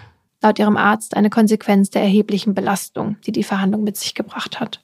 Früher wäre Bernd jetzt für sie da gewesen. Er war ihre Stütze und ein Vorbild für die Kinder. Doch seit fünf Jahren müssen sie alleine durch das tiefe Tal der Trauer, das vor ihnen liegt, und die finanziellen Herausforderungen, die es mit sich gebracht hat. Denn vom Familienerbe hat Annette noch immer keinen Cent gesehen. Der Erbstreit lag während des Mordprozesses auf Eis. Laut dem letzten anwaltlichen Schreiben stellt sich Harald noch immer quer zu zahlen. Also mussten Annettes Kinder aushelfen. Statt studieren zu gehen, wie sie es vorhatten, haben ihre zwei ältesten Söhne Ausbildungen aufgenommen, um mit ihrem Gehalt die Familie zu unterstützen. So wie es Bernd vor mehr als 20 Jahren gemacht hat, als Ole zur Welt kam. Als ihre kleine Familie gegründet wurde, die inzwischen groß und stark geworden ist und auf die sich Annette immer verlassen kann. Auch in der allerdunkelsten Stunde. Oh Mann, ey. Also, das ärgert mich, die Arme. Ja. Ich meine, die war schon die ganze Zeit so gebeutelt mit ihrer Familie. Und dann kommt da auch noch diese furchtbare Frau von dem Bruder dazu. Ja, man hat auch wie in deinem Fall das Gefühl, als würde das Geld bei diesen Leuten irgendwie das Empathiezentrum treffen, so dass sie irgendwie die Wertigkeit vom Leben vergessen. Also, dass das Geld offenbar so viel mehr wert ist als das Leben eines anderen Menschen und dass das ja immer wieder vorkommt, das macht mir wirklich Angst vor Menschen. Weißt du, was ich meine? Ja, ist auch so fies, weil man immer denkt, sowas trifft einen nicht. In meiner Familie war das auch schon mal Thema. Da gab es auch schon mal eine Erbstreitigkeit und das kam wirklich so überraschend. Ich habe das überhaupt nicht kommen sehen, dass da jemand plötzlich so auf Abwägen unterwegs ist. Und deswegen bin ich übrigens auch Expertin für diese Folge, weil ich mich aufgrund dieser Streitereien einfach eine Zeit lang sehr viel mit Erben und Schenken und Erb- und Schenkungssteuer befasst habe. Und du ja auch schon ein Testament hast. Und ich auch schon ein Testament habe, das ich dringend ändern muss. Übrigens. Weil ich jetzt in dein Leben getreten bin seitdem, meinst du, ne? Ja, genau. Und mich qualifiziert aber noch etwas als Expertin für diese Folge. Denn mein Vater, und das betrifft nicht den Erbstreit, von dem ich gerade gesprochen habe, mein Vater wurde meinetwegen bereits zweimal enterbt. Und das ist kein Witz, sondern wirklich so. Hä? Wieso? Von seinen Eltern? Nee, nicht von seinen Eltern. Aber mehr kann ich dazu jetzt nicht sagen. Ich äh, möchte nur ausführen, ich habe natürlich nichts getan. Klar. Das hört sich jetzt auch so an. Als hättest du gar nichts getan. ja, also naja, bei mir in der Familie gibt's halt dieses Phänomen der Altersmilde nicht. Da wird man dann eher so störrisch und wenn du dich dann gegen bestimmte Vorstellungen der Ältesten stellst oder nicht so mit dir umspringen lässt, dann gab es in der Vergangenheit halt Zank und mein Vater ist mir da zur Seite gesprungen und dann wurde erst mit Enterbung gedroht und dann hat mein Vater gesagt, mir doch egal. Und ja, dann ist das halt eben entsprechend quittiert worden. Na, aber wenigstens, weißt du, wenn du in deiner Familie schon so ein paar Leute eben leider Gottes kennengelernt hast, bei denen das Geld das Empathiezentrum auch getroffen hat, dass dein Papa da nicht für empfänglich war. Oder ist, ne? Genau, total. Und deswegen bin ich auch damals davon ausgegangen, dass es in meiner Familie nie ein Streitthema ist, weil ich weiß, dass ich für sowas auch nicht empfänglich bin. Und das liegt natürlich einerseits daran, dass äh, sowohl mein Vater als auch ich jetzt nicht so krass materialistisch sind, Ja. aber natürlich ehrlicherweise auch andererseits daran, dass wir glücklicherweise in einer Position sind, wo wir das Geld nicht unbedingt brauchen. In anderen Familienkonstellationen sind ja Menschen sehr auf das Erbe angewiesen. Ja. Ja, aber ich finde das auch wirklich gruselig, weil in meiner Familie geht's auch schon ähm, ein bisschen länger um ein gewisses Erbe, was noch gar nicht da ist, weil die Person noch gar nicht tot ist. Oh. Aber da wird trotzdem ähm, schon quasi nicht gestritten, ne? Aber es wird schon, sag ich jetzt mal, gestichelt, diskutiert und da weiß man ja jetzt schon, wenn die besagte Person dann tot ist, dass es dann richtig losgeht. Das ist so schlimm, weil ich das jetzt auch schon ein paar Mal mitbekommen habe, dass die Person, die dann Erblasser oder Erblasserin ist, das dann auch mitkriegt. Ja, ja, das kriegt die bei uns auch mit. Dass da schon Pläne gemacht werden und so. Also wie fühlt man sich denn dabei? Ja, Das ist ja grauenhaft. ja, wirklich. Und dass das immer wieder vorkommt, dass es bei einer Erbschaft zu Streit kommt, das hat auch eine Umfrage des Allenbachs Instituts gezeigt, bei der eben herauskam, dass es bei jeder fünften Erbschaft zum Konflikt kommt. Und laut einem Artikel aus der Zeit streitet man sich vor Gericht nur über Scheidungen häufiger als übers Erbe. Und der Fall, den ich erzählt habe, der zeigt ja auch warum. Weil es geht ja oft nicht nur ums Geld, sondern vor allem auch um Emotionen. Aber vielen geht's eben auch nur um das Geld. Aber dann kochen eben irgendwie Familienstreitigkeiten hoch, die vorher irgendwie nur so im Verborgenen geschwelt haben. Dann bekommen manche Geschwister mehr als andere. Das haben wir auch in unserer Familie. Und manchmal kommen ja auch so Familiengeheimnisse ans Licht. Das hat eine Freundin von mir erzählt, dass es bei denen so war, weil es da zum Beispiel noch uneheliche Kinder gab, die dann auf einmal aus dem Boden gesprossen sind und auch was von dem Erbe wollten. Der Sozialpsychologe Kai Jonas, der sich an der Uni Maastricht unter anderem mit dem Erbe beschäftigt, hat in einem Interview mit der Zeit erzählt, dass Geschwister ihre Vergangenheit in so einem Erbstreit oft völlig unterschiedlich in Erinnerung haben. Also wer sich beim Erbe benachteiligt fühlt, findet laut dem Professor schnell Anzeichen dafür, dass das ja schon immer so war. Also da werden ungerecht empfundene Ereignisse in der Kindheit dann auf einmal viel stärker in der Erinnerung und harmonische Erinnerungen schwächer. Und die Liebe der Eltern wird dann eben auf einmal an Zahlen oder Vermögenswerten gemessen, was natürlich weh tut. Dass Erbschaftsangelegenheiten emotional aufgeladen sind, das kann auch unser Experte Hans-Robert Ilting bestätigen. Ganz häufig erzählen auch seine Mandantinnen ihm, dass es schon früh Probleme in der Familie gab. Das können dann irgendwelche Kleinigkeiten sein, wie eine Reaktion am Tisch, in der man sich irgendwie ungerecht behandelt gefühlt hat, zu Lebzeiten der Eltern sagt dann aber niemand was, weil man irgendwie das Fass nicht aufmachen will. Wenn die Eltern dann aber nicht mehr sind und es halt ums Erbe geht, dann sind diese emotionalen Hürden natürlich weg. Und dann haben die Geschwister ja oft noch irgendwie einen Ehemann oder eine Ehefrau im Hintergrund, die auch noch Interesse am Erben haben und die irgendwie bestärken, da rechtliche Schritte einzulassen, so wie eben Bernd in meinem Fall. Dabei muss man jetzt auch sagen, ging es Bernd ja selbst gar nicht so ums Geld, sondern vielmehr um die unfaire Behandlung seiner Frau durch ihre Familie. Also erstmal, dass sie sowieso weniger erben sollte als ihre Brüder und dann noch, dass sie ja auch noch auf ihren Pflichtanteil und diese Mitgift verzichten sollte. Aber dass Frauen in Sachen Erbe benachteiligt werden, das kommt leider gar nicht so selten vor. Es kommt sogar so oft vor, dass es einen Begriff dafür gibt, und zwar die Gender Gift Gap. Den hat die Gesellschaftsforscherin Daria Tisch vom Max-Planck-Institut geprägt, die 2023 alle steuerrechtlich relevanten Erbschaften und Schenkungen von Eltern an ihre Kinder aus den Jahren 2007 bis 2020 untersucht hat. Dabei ist nämlich herausgekommen, dass Männer überall bevorzugt werden. Töchter werden von ihren Eltern seltener beerbt und wenn, dann bekommen sie geringere Beiträge als ihre Brüder. Frauen erhalten so insgesamt 37 Prozent weniger Schenkungen und 13 Prozent weniger Erbschaften. Das muss man sich mal vorstellen. What the fuck? Mhm. Und laut Daria Tisch trägt diese Gender Gift Gap wesentlich dazu bei, dass Frauen in Deutschland weniger Vermögen haben als Männer. So, und wenn wir jetzt hier schon von Prozenten sprechen, dann würden wir gerne einmal den Topf benennen, um den es geht. Also wie viel wird in Deutschland eigentlich so vererbt, haben wir uns gefragt. Und es stellt sich heraus, genau beziffern kann man das gar nicht. Also es gibt nur eine offizielle Zahl vom Statistischen Bundesamt, die sich anhand der Erb- und Schenkungssteuer ableitet. Die ist offenbar der einzige Bezugspunkt für eine offizielle Berechnung. Der zufolge wurden im Jahr 2022 in Deutschland etwas mehr als 100 Milliarden Euro vererbt oder verschenkt. Das sind aber eben nur die steuerpflichtigen Summen aber es wird mindestens genauso viel steuerfrei vererbt. Der Steuerfreibetrag für EhepartnerInnen liegt zum Beispiel bei einer halben Million Euro. Und selbst Menschen, die halt nicht miteinander verwandt sind, könnten sich bis zu 20.000 Euro steuerfrei vermachen oder halt schenken. Also ich könnte dir 20.000 Euro steuerfrei schenken, aber nicht 21.000 Euro steuerfrei. Dann müsste ich auf diese 1.000 Euro die Schenkungssteuer zahlen. Mhm. Und diese Beträge, die werden halt in keiner Statistik oder so festgehalten. Das Deutsche Institut für Wirtschaftsforschung schätzt, dass die Summe aller Erbschaften irgendwo zwischen 250 und 400 Milliarden Euro liegt pro Jahr. Also richtig viel Geld. Ja. Und wo mehr geerbt wird, wird auch mehr ums Erbe gestritten. Das sieht man allein an der Anzahl von ErbrechtlerInnen in Deutschland, die in den letzten Jahren enorm angestiegen ist. Zum Vergleich, 2006 gab es noch 173 Fachanwältinnen, die sich halt aufs Erbrecht spezialisiert haben. 2023 waren es schon über 2300. Einer von ihnen ist eben unser Experte und der hat im Interview aber gesagt, dass Mord und Totschlag definitiv nicht zu seinem Tagesgeschäft gehören. Und wie häufig das Erbe zum Motiv für Straftaten wird, lässt sich übrigens auch nicht sagen, weil das so natürlich nicht in der polizeilichen Kriminalstatistik erfasst wird. Was Herr Ilting viel häufiger machen muss, ist zum Beispiel prüfen, ob ein Testament echt ist oder eben Pflichtanteile einklagen.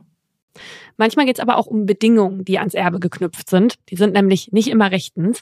So eine Entscheidung lag zum Beispiel im Jahr 2019 beim Oberlandesgericht in Frankfurt. Da haben zwei Enkel geklagt, deren Großvater versucht hat, mit seinem Geld eine enge Bindung zu denen zu erzwingen. In seinem Testament stand, dass die Enkel nur dann 50 Prozent seines Vermögens erben, wenn sie ihn zu Lebzeiten mindestens sechsmal im Jahr besuchen. Das ist auch wirklich traurig, ne? Ja. Und ansonsten würde er nämlich alles an seine Frau und seinen Sohn aus erster Ehe vermachen und die Enkel gingen leer aus. Die Enkel wussten auch von dieser Bedingung, haben den Großvater aber trotzdem nicht sechsmal im Jahr besucht. Und als der Mann dann tot war, haben sie, dann mittlerweile erwachsen, vor Gericht gegen das Testament geklagt und Recht bekommen. Eine Gerichtssprecherin hat so argumentiert, dass der Verstorbene einen unzumutbaren Druck auf seine Enkel ausgewirkt hat. Und dass die enge Bindung, die er sich ja offenbar sehr gewünscht hat, darauf hinweist, dass er sie sehr wohl gemocht hat. Deswegen haben sie dann doch die 50 Prozent des Erbes erhalten, also halt jeweils 25 Prozent. Also das finde ich, ich finde das unmöglich. Also es ist alles ist ja komisch an der Sache, muss man ja auch dazu sagen. Wieso muss man jemanden dazu zwingen, besucht zu werden? Das heißt ja dann schon irgendwie, vielleicht war der Opa ja irgendwie dann doch nicht so netter, ja. Aber dann, es ist immerhin sein letzter Wille gewesen, der wollte denen das nicht geben, wenn die den nicht besuchen. Und wenn ich ja, Enkel habe, die sich einen Scheiß für mich interessieren, mich nicht mal sechsmal im Jahr besuchen können. Sechsmal im Jahr, das ist ja nicht so viel verlangt für das ganze Geld, wie viel auch immer das war, egal. Dann wird einfach, wenn ich tot bin, entschieden, ähm, na ja, also die wollte ja unbedingt, dass man die besucht, also hat die die ja schon geliebt, also dann hier, dann kriegen die jetzt doch das Geld. Also finde ich irgendwie nicht so nett. Ja, ich finde auch ein unzumut unfassbarer Druck. Sechsmal im Jahr. Wobei ich natürlich auch sagen muss, wo zieht man denn dann die Grenze? Weil du theoretisch auch andere Bedingungen äußern könntest. Ne? Also ich möchte nur, dass meine Enkelin das bekommt, wenn sie mit dem und dem Typen sich liiert oder so. ja. Weil ich der Meinung bin, das ist äh, eine gute Partie. Also ich meine, da muss man ja auch aufpassen, wo das denn hingehen könnte irgendwann. Ja, das würde ich auf jeden Fall als unzumutbaren Druck bezeichnen. Du, du musst mit diesem Mann hier zusammenkommen, sonst kriegst du mein Erbe nicht. Äh, kannst du dich eigentlich noch daran erinnern, als ich dachte, dass ich was geerbt habe? Ja, ja, ja, ja. Du hattest irgendeinen Brief im genau. Briefkasten, genau. ne? Ja. In, genau. Da stand halt vorne, also es war ein riesen, so ein großer DIN A4-Brief und da stand halt vorne drauf, ne, Erb, keine Ahnung, Erbplatzangelegenheit oder bla bla bla. Und ich so, oh, ich krieg was geerbt. Da haben die Augen geleuchtet. Im Gegensatz zu Paulina bin ich nämlich doch ein bisschen mehr materiell veranlagt, würde ich sagen. Naja, egal. Ich dachte, oha, so, dann stehe ich noch, wie man das halt immer macht, ne, wenn man eine Rechnung bekommt. Also ich mache das, ich stehe am Briefkasten und guck auf die letzte Seite, was, was, was muss ich zahlen? Und in dem Fall, was krieg ich jetzt?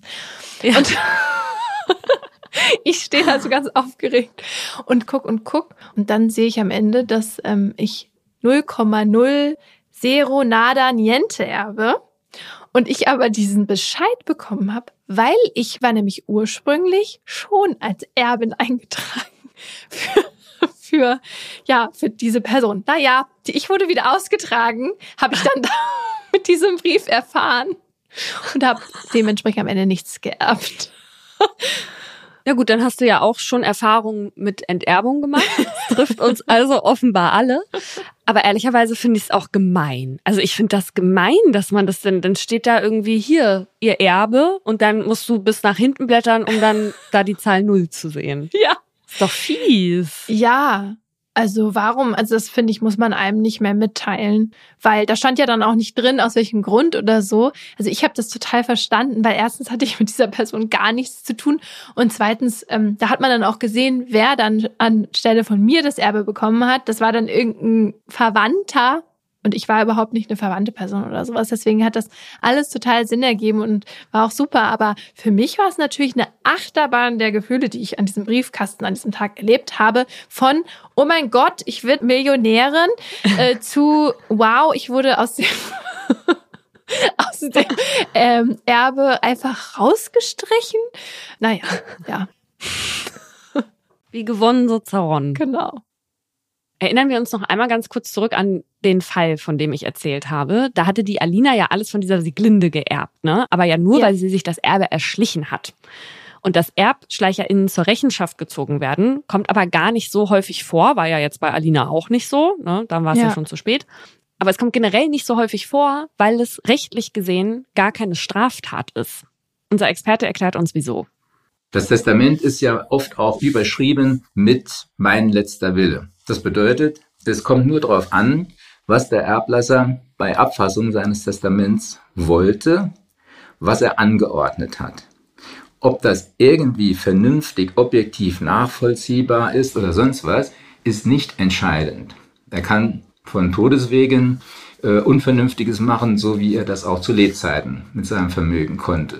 Wenn ihr also nicht durch Täuschung oder gerade Drohung zu irgendeiner bestimmten Verfügung veranlasst wurde, dann bleibt es eben bei dieser Verfügung. Solange er testierfähig, das heißt also geschäftsfähig war, ist seine Anordnung dann schlicht und ergreifend wirksam. Das ist der Fakt und von daher ist es immer so schwierig, irgendeine ähm, Beeinflussung, die dann zu einem Irrtum führt, nachweisen zu können. In der Politik werden übrigens seit Jahren immer wieder Stimmen laut, dass man daran was ändern sollte. Und eigentlich hatte sich das auch die Ampel auf die Fahne geschrieben. Im Koalitionsvertrag heißt es nämlich, Zitat, wir werden ältere Menschen vor Diskriminierung und vor finanzieller Ausbeutung, insbesondere durch Vorsorgevollmachten, schützen. Bisher ist da aber nichts passiert. Genau, und deswegen, also mir ein Anliegen, redet vorher mit euren Verwandten darüber, was der letzte Wille ist, sollte vielleicht auch festgehalten werden. Achtet auf Großeltern, Eltern, andere Verwandte.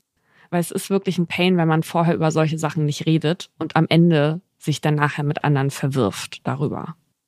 Ja, entweder das oder dass man dann am Ende sieht, dass sich da jemand eingeschlichen hat oder dass die Person was ganz Krudes in das Testament gepackt hat. Da sind nämlich manchmal sehr skurrile Dinge drin wie zum Beispiel bei einem Anwalt aus Toronto, der 1926 gestorben ist. Der hat den Großteil seines Vermögens, etwa 250.000 kanadische Dollar, was heute 9 Millionen Euro wären, nämlich an die Frau vererbt, die in den zehn Jahren nach seinem Tod in Toronto die meisten Kinder zur Welt gebracht hat. Also, sein Vermögen wurde bis dahin verwaltet und diejenige, die nach offiziellen Zahlen der Stadt die meisten Kinder bekommen hat, hat auch das Geld bekommen. Hä? Also, super skurril. Man hat anschließend auch gesagt, dass der Mann einen sehr merkwürdigen Humor hatte und wohl den Sex zum Nationalsport machen wollte. Oh. Das Testament wurde auch angefochten, aber ein Gericht hat entschieden, dass es Bestand hat, wenn es sich um eheliche Kinder handelt. Und gewonnen haben am Ende vier Frauen, die jeweils neun Kinder in zehn Jahren bekommen haben. Sie haben jeweils einen Anteil bekommen, der umgerechnet heute etwa 1,5 Millionen Euro wert wäre. Zwei Frauen, die noch mehr Kinder bekommen haben, sind leer ausgegangen. Eine hatte zehn Kinder bekommen. In zehn Jahren, ne? Alles klar. Aber nur fünf von ihrem Ehemann, deswegen schied die aus. Eine andere. Hä, warte mal, wie nur fünf von ihrem Ehemann? Ja, fünf von anderen halt. Ja, aber doch nicht während der Ehe. Die hat sich doch dann scheiden lassen, oder? Nein. Nein? Nein, nein, die wollte halt nur das Geld. Und das Gericht hat erst halt ein bisschen später entschieden, dass es halt eheliche Kinder sein mussten. Und da war sie aber schon hier dabei. Entschuldigung, diese Frau hat sich fünf Kinder von anderen Männern machen lassen, um an das Geld zu kommen? Jetzt kommt's, Paulina. Jetzt kommt's. Eine andere hat in den zehn Jahren 14 Kinder bekommen. Ich fass das nicht. Aber jetzt wird's traurig, denn sie hat überhaupt nicht äh, mehr auf das Wohl der Kinder geachtet, sondern wollte nur noch schwanger werden. Und deshalb sind mehrere Kinder tot auf die Welt gekommen oder eben schon kurz nach der Geburt gestorben. Ja, weil, ja, genau. Also, warte mal, ich rechne das jetzt hier gerade und es kommt gar nicht hin. Also, wenn, also gehen wir davon aus, dass sie neun Monate schwanger war, dann würde das gar nicht hinkommen in zehn Jahren. 14 Kinder. Außer vielleicht, dass sie Drillinge hatte. Aha. Oder sowas. Ja, das ist korrekt. Ja, das weiß ich natürlich jetzt nicht. So tief ging die Recherche dann nicht für diese skurrile kleine Geschichte am Ende. Ich finde drei unter drei schon krass. 14 unter 10, oha. Ich habe auch noch eine witzige Geschichte. 1977 hat ein Brite 26.000 Pfund für Jesus hinterlassen.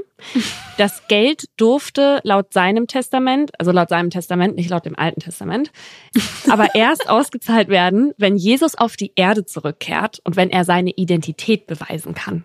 Hey, und wer hat das Geld jetzt bekommen? Es liegt jetzt irgendwo.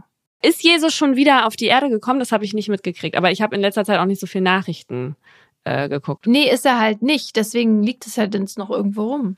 Ja, na dann liegt's noch rum und wartet noch. Wie viel ist das? 26.000 Pfund. Heilige Scheiße. Was soll Jesus damit machen? Hä? Wie, was soll Jesus damit machen? Der hat so gute Ideen. Der veranstaltet viele letzte Abendmale damit. Reich gedecktem Tisch.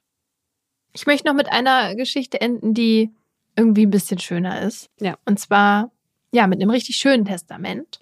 Der amerikanische Comedian Jack Benny ist im Jahr 1974 gestorben und er hat einem Blumenhändler in seinem Testament so viel Geld hinterlassen, dass seine Frau jeden Tag eine langstielige rote Rose von ihrem verstorbenen Ehemann geliefert wird. Ich krieg Gänsehaut. Das ist cute. Das ist wirklich so süß. In diesem Sinne, bis nächsten Mittwoch.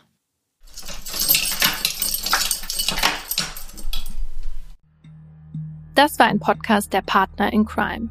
Hosts und Produktion Paulina Kraser und Laura Wohlers.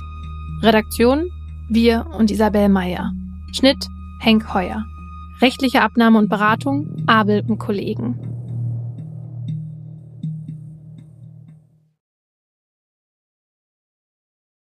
Im folgenden Trailer für den Podcast Justitias Wille geht es um Depression und Suizid.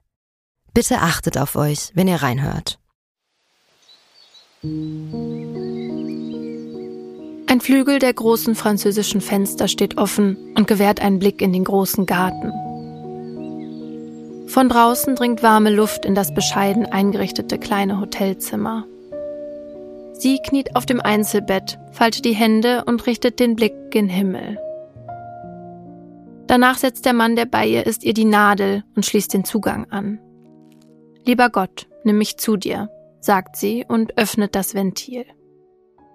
Dann bahnt sich die tödliche Flüssigkeit ihren Weg in ihre Vene.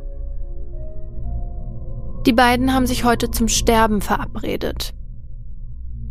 Sie wollte, dass er ihr dabei hilft, sich von ihrem jahrelangen Leid zu befreien. Wenige Augenblicke später schläft sie ein. Nach ein paar Minuten setzt ihre Atmung aus, danach hört ihr Herz aufzuschlagen. An diesem Tag ist der Mann sich sicher, das Richtige getan zu haben. Doch jetzt steht der pensionierte Arzt vor Gericht. Die Staatsanwaltschaft sagt, was er getan hat, war ein Verbrechen. Denn die Frau war schwer depressiv und ihr Sterbewunsch habe nicht auf ihrem freien Willen beruht. Er hätte ihr also nicht helfen dürfen. Die Frage, die jetzt vor Gericht geklärt werden muss, verhalf der Mediziner einer verzweifelten Frau rechtmäßig zum Suizid? Oder hat er sie, zumindest rechtlich gesehen, getötet? Wir sind Laura Wohlers und Paulina Kraser. In den nächsten Wochen werden wir in unserem neuen Podcast Justitias Wille den Prozess begleiten. Ein Prozess, dessen Ausgang wegweisend für ähnlich gelagerte Fälle sein könnte. Und wir werden uns dem kontrovers diskutierten Thema Sterbehilfe widmen. Wie wollen wir als Gesellschaft mit denen umgehen, die sterben wollen? Wann müssen wir akzeptieren, dass Menschen ihr Leben als nicht mehr lebenswert betrachten? Und sollte man bei der Suizidhilfe einen Unterschied zwischen psychisch und körperlich Erkrankten machen? Darum geht's in der ersten Staffel von Justitias Wille. Leben in der Waagschale.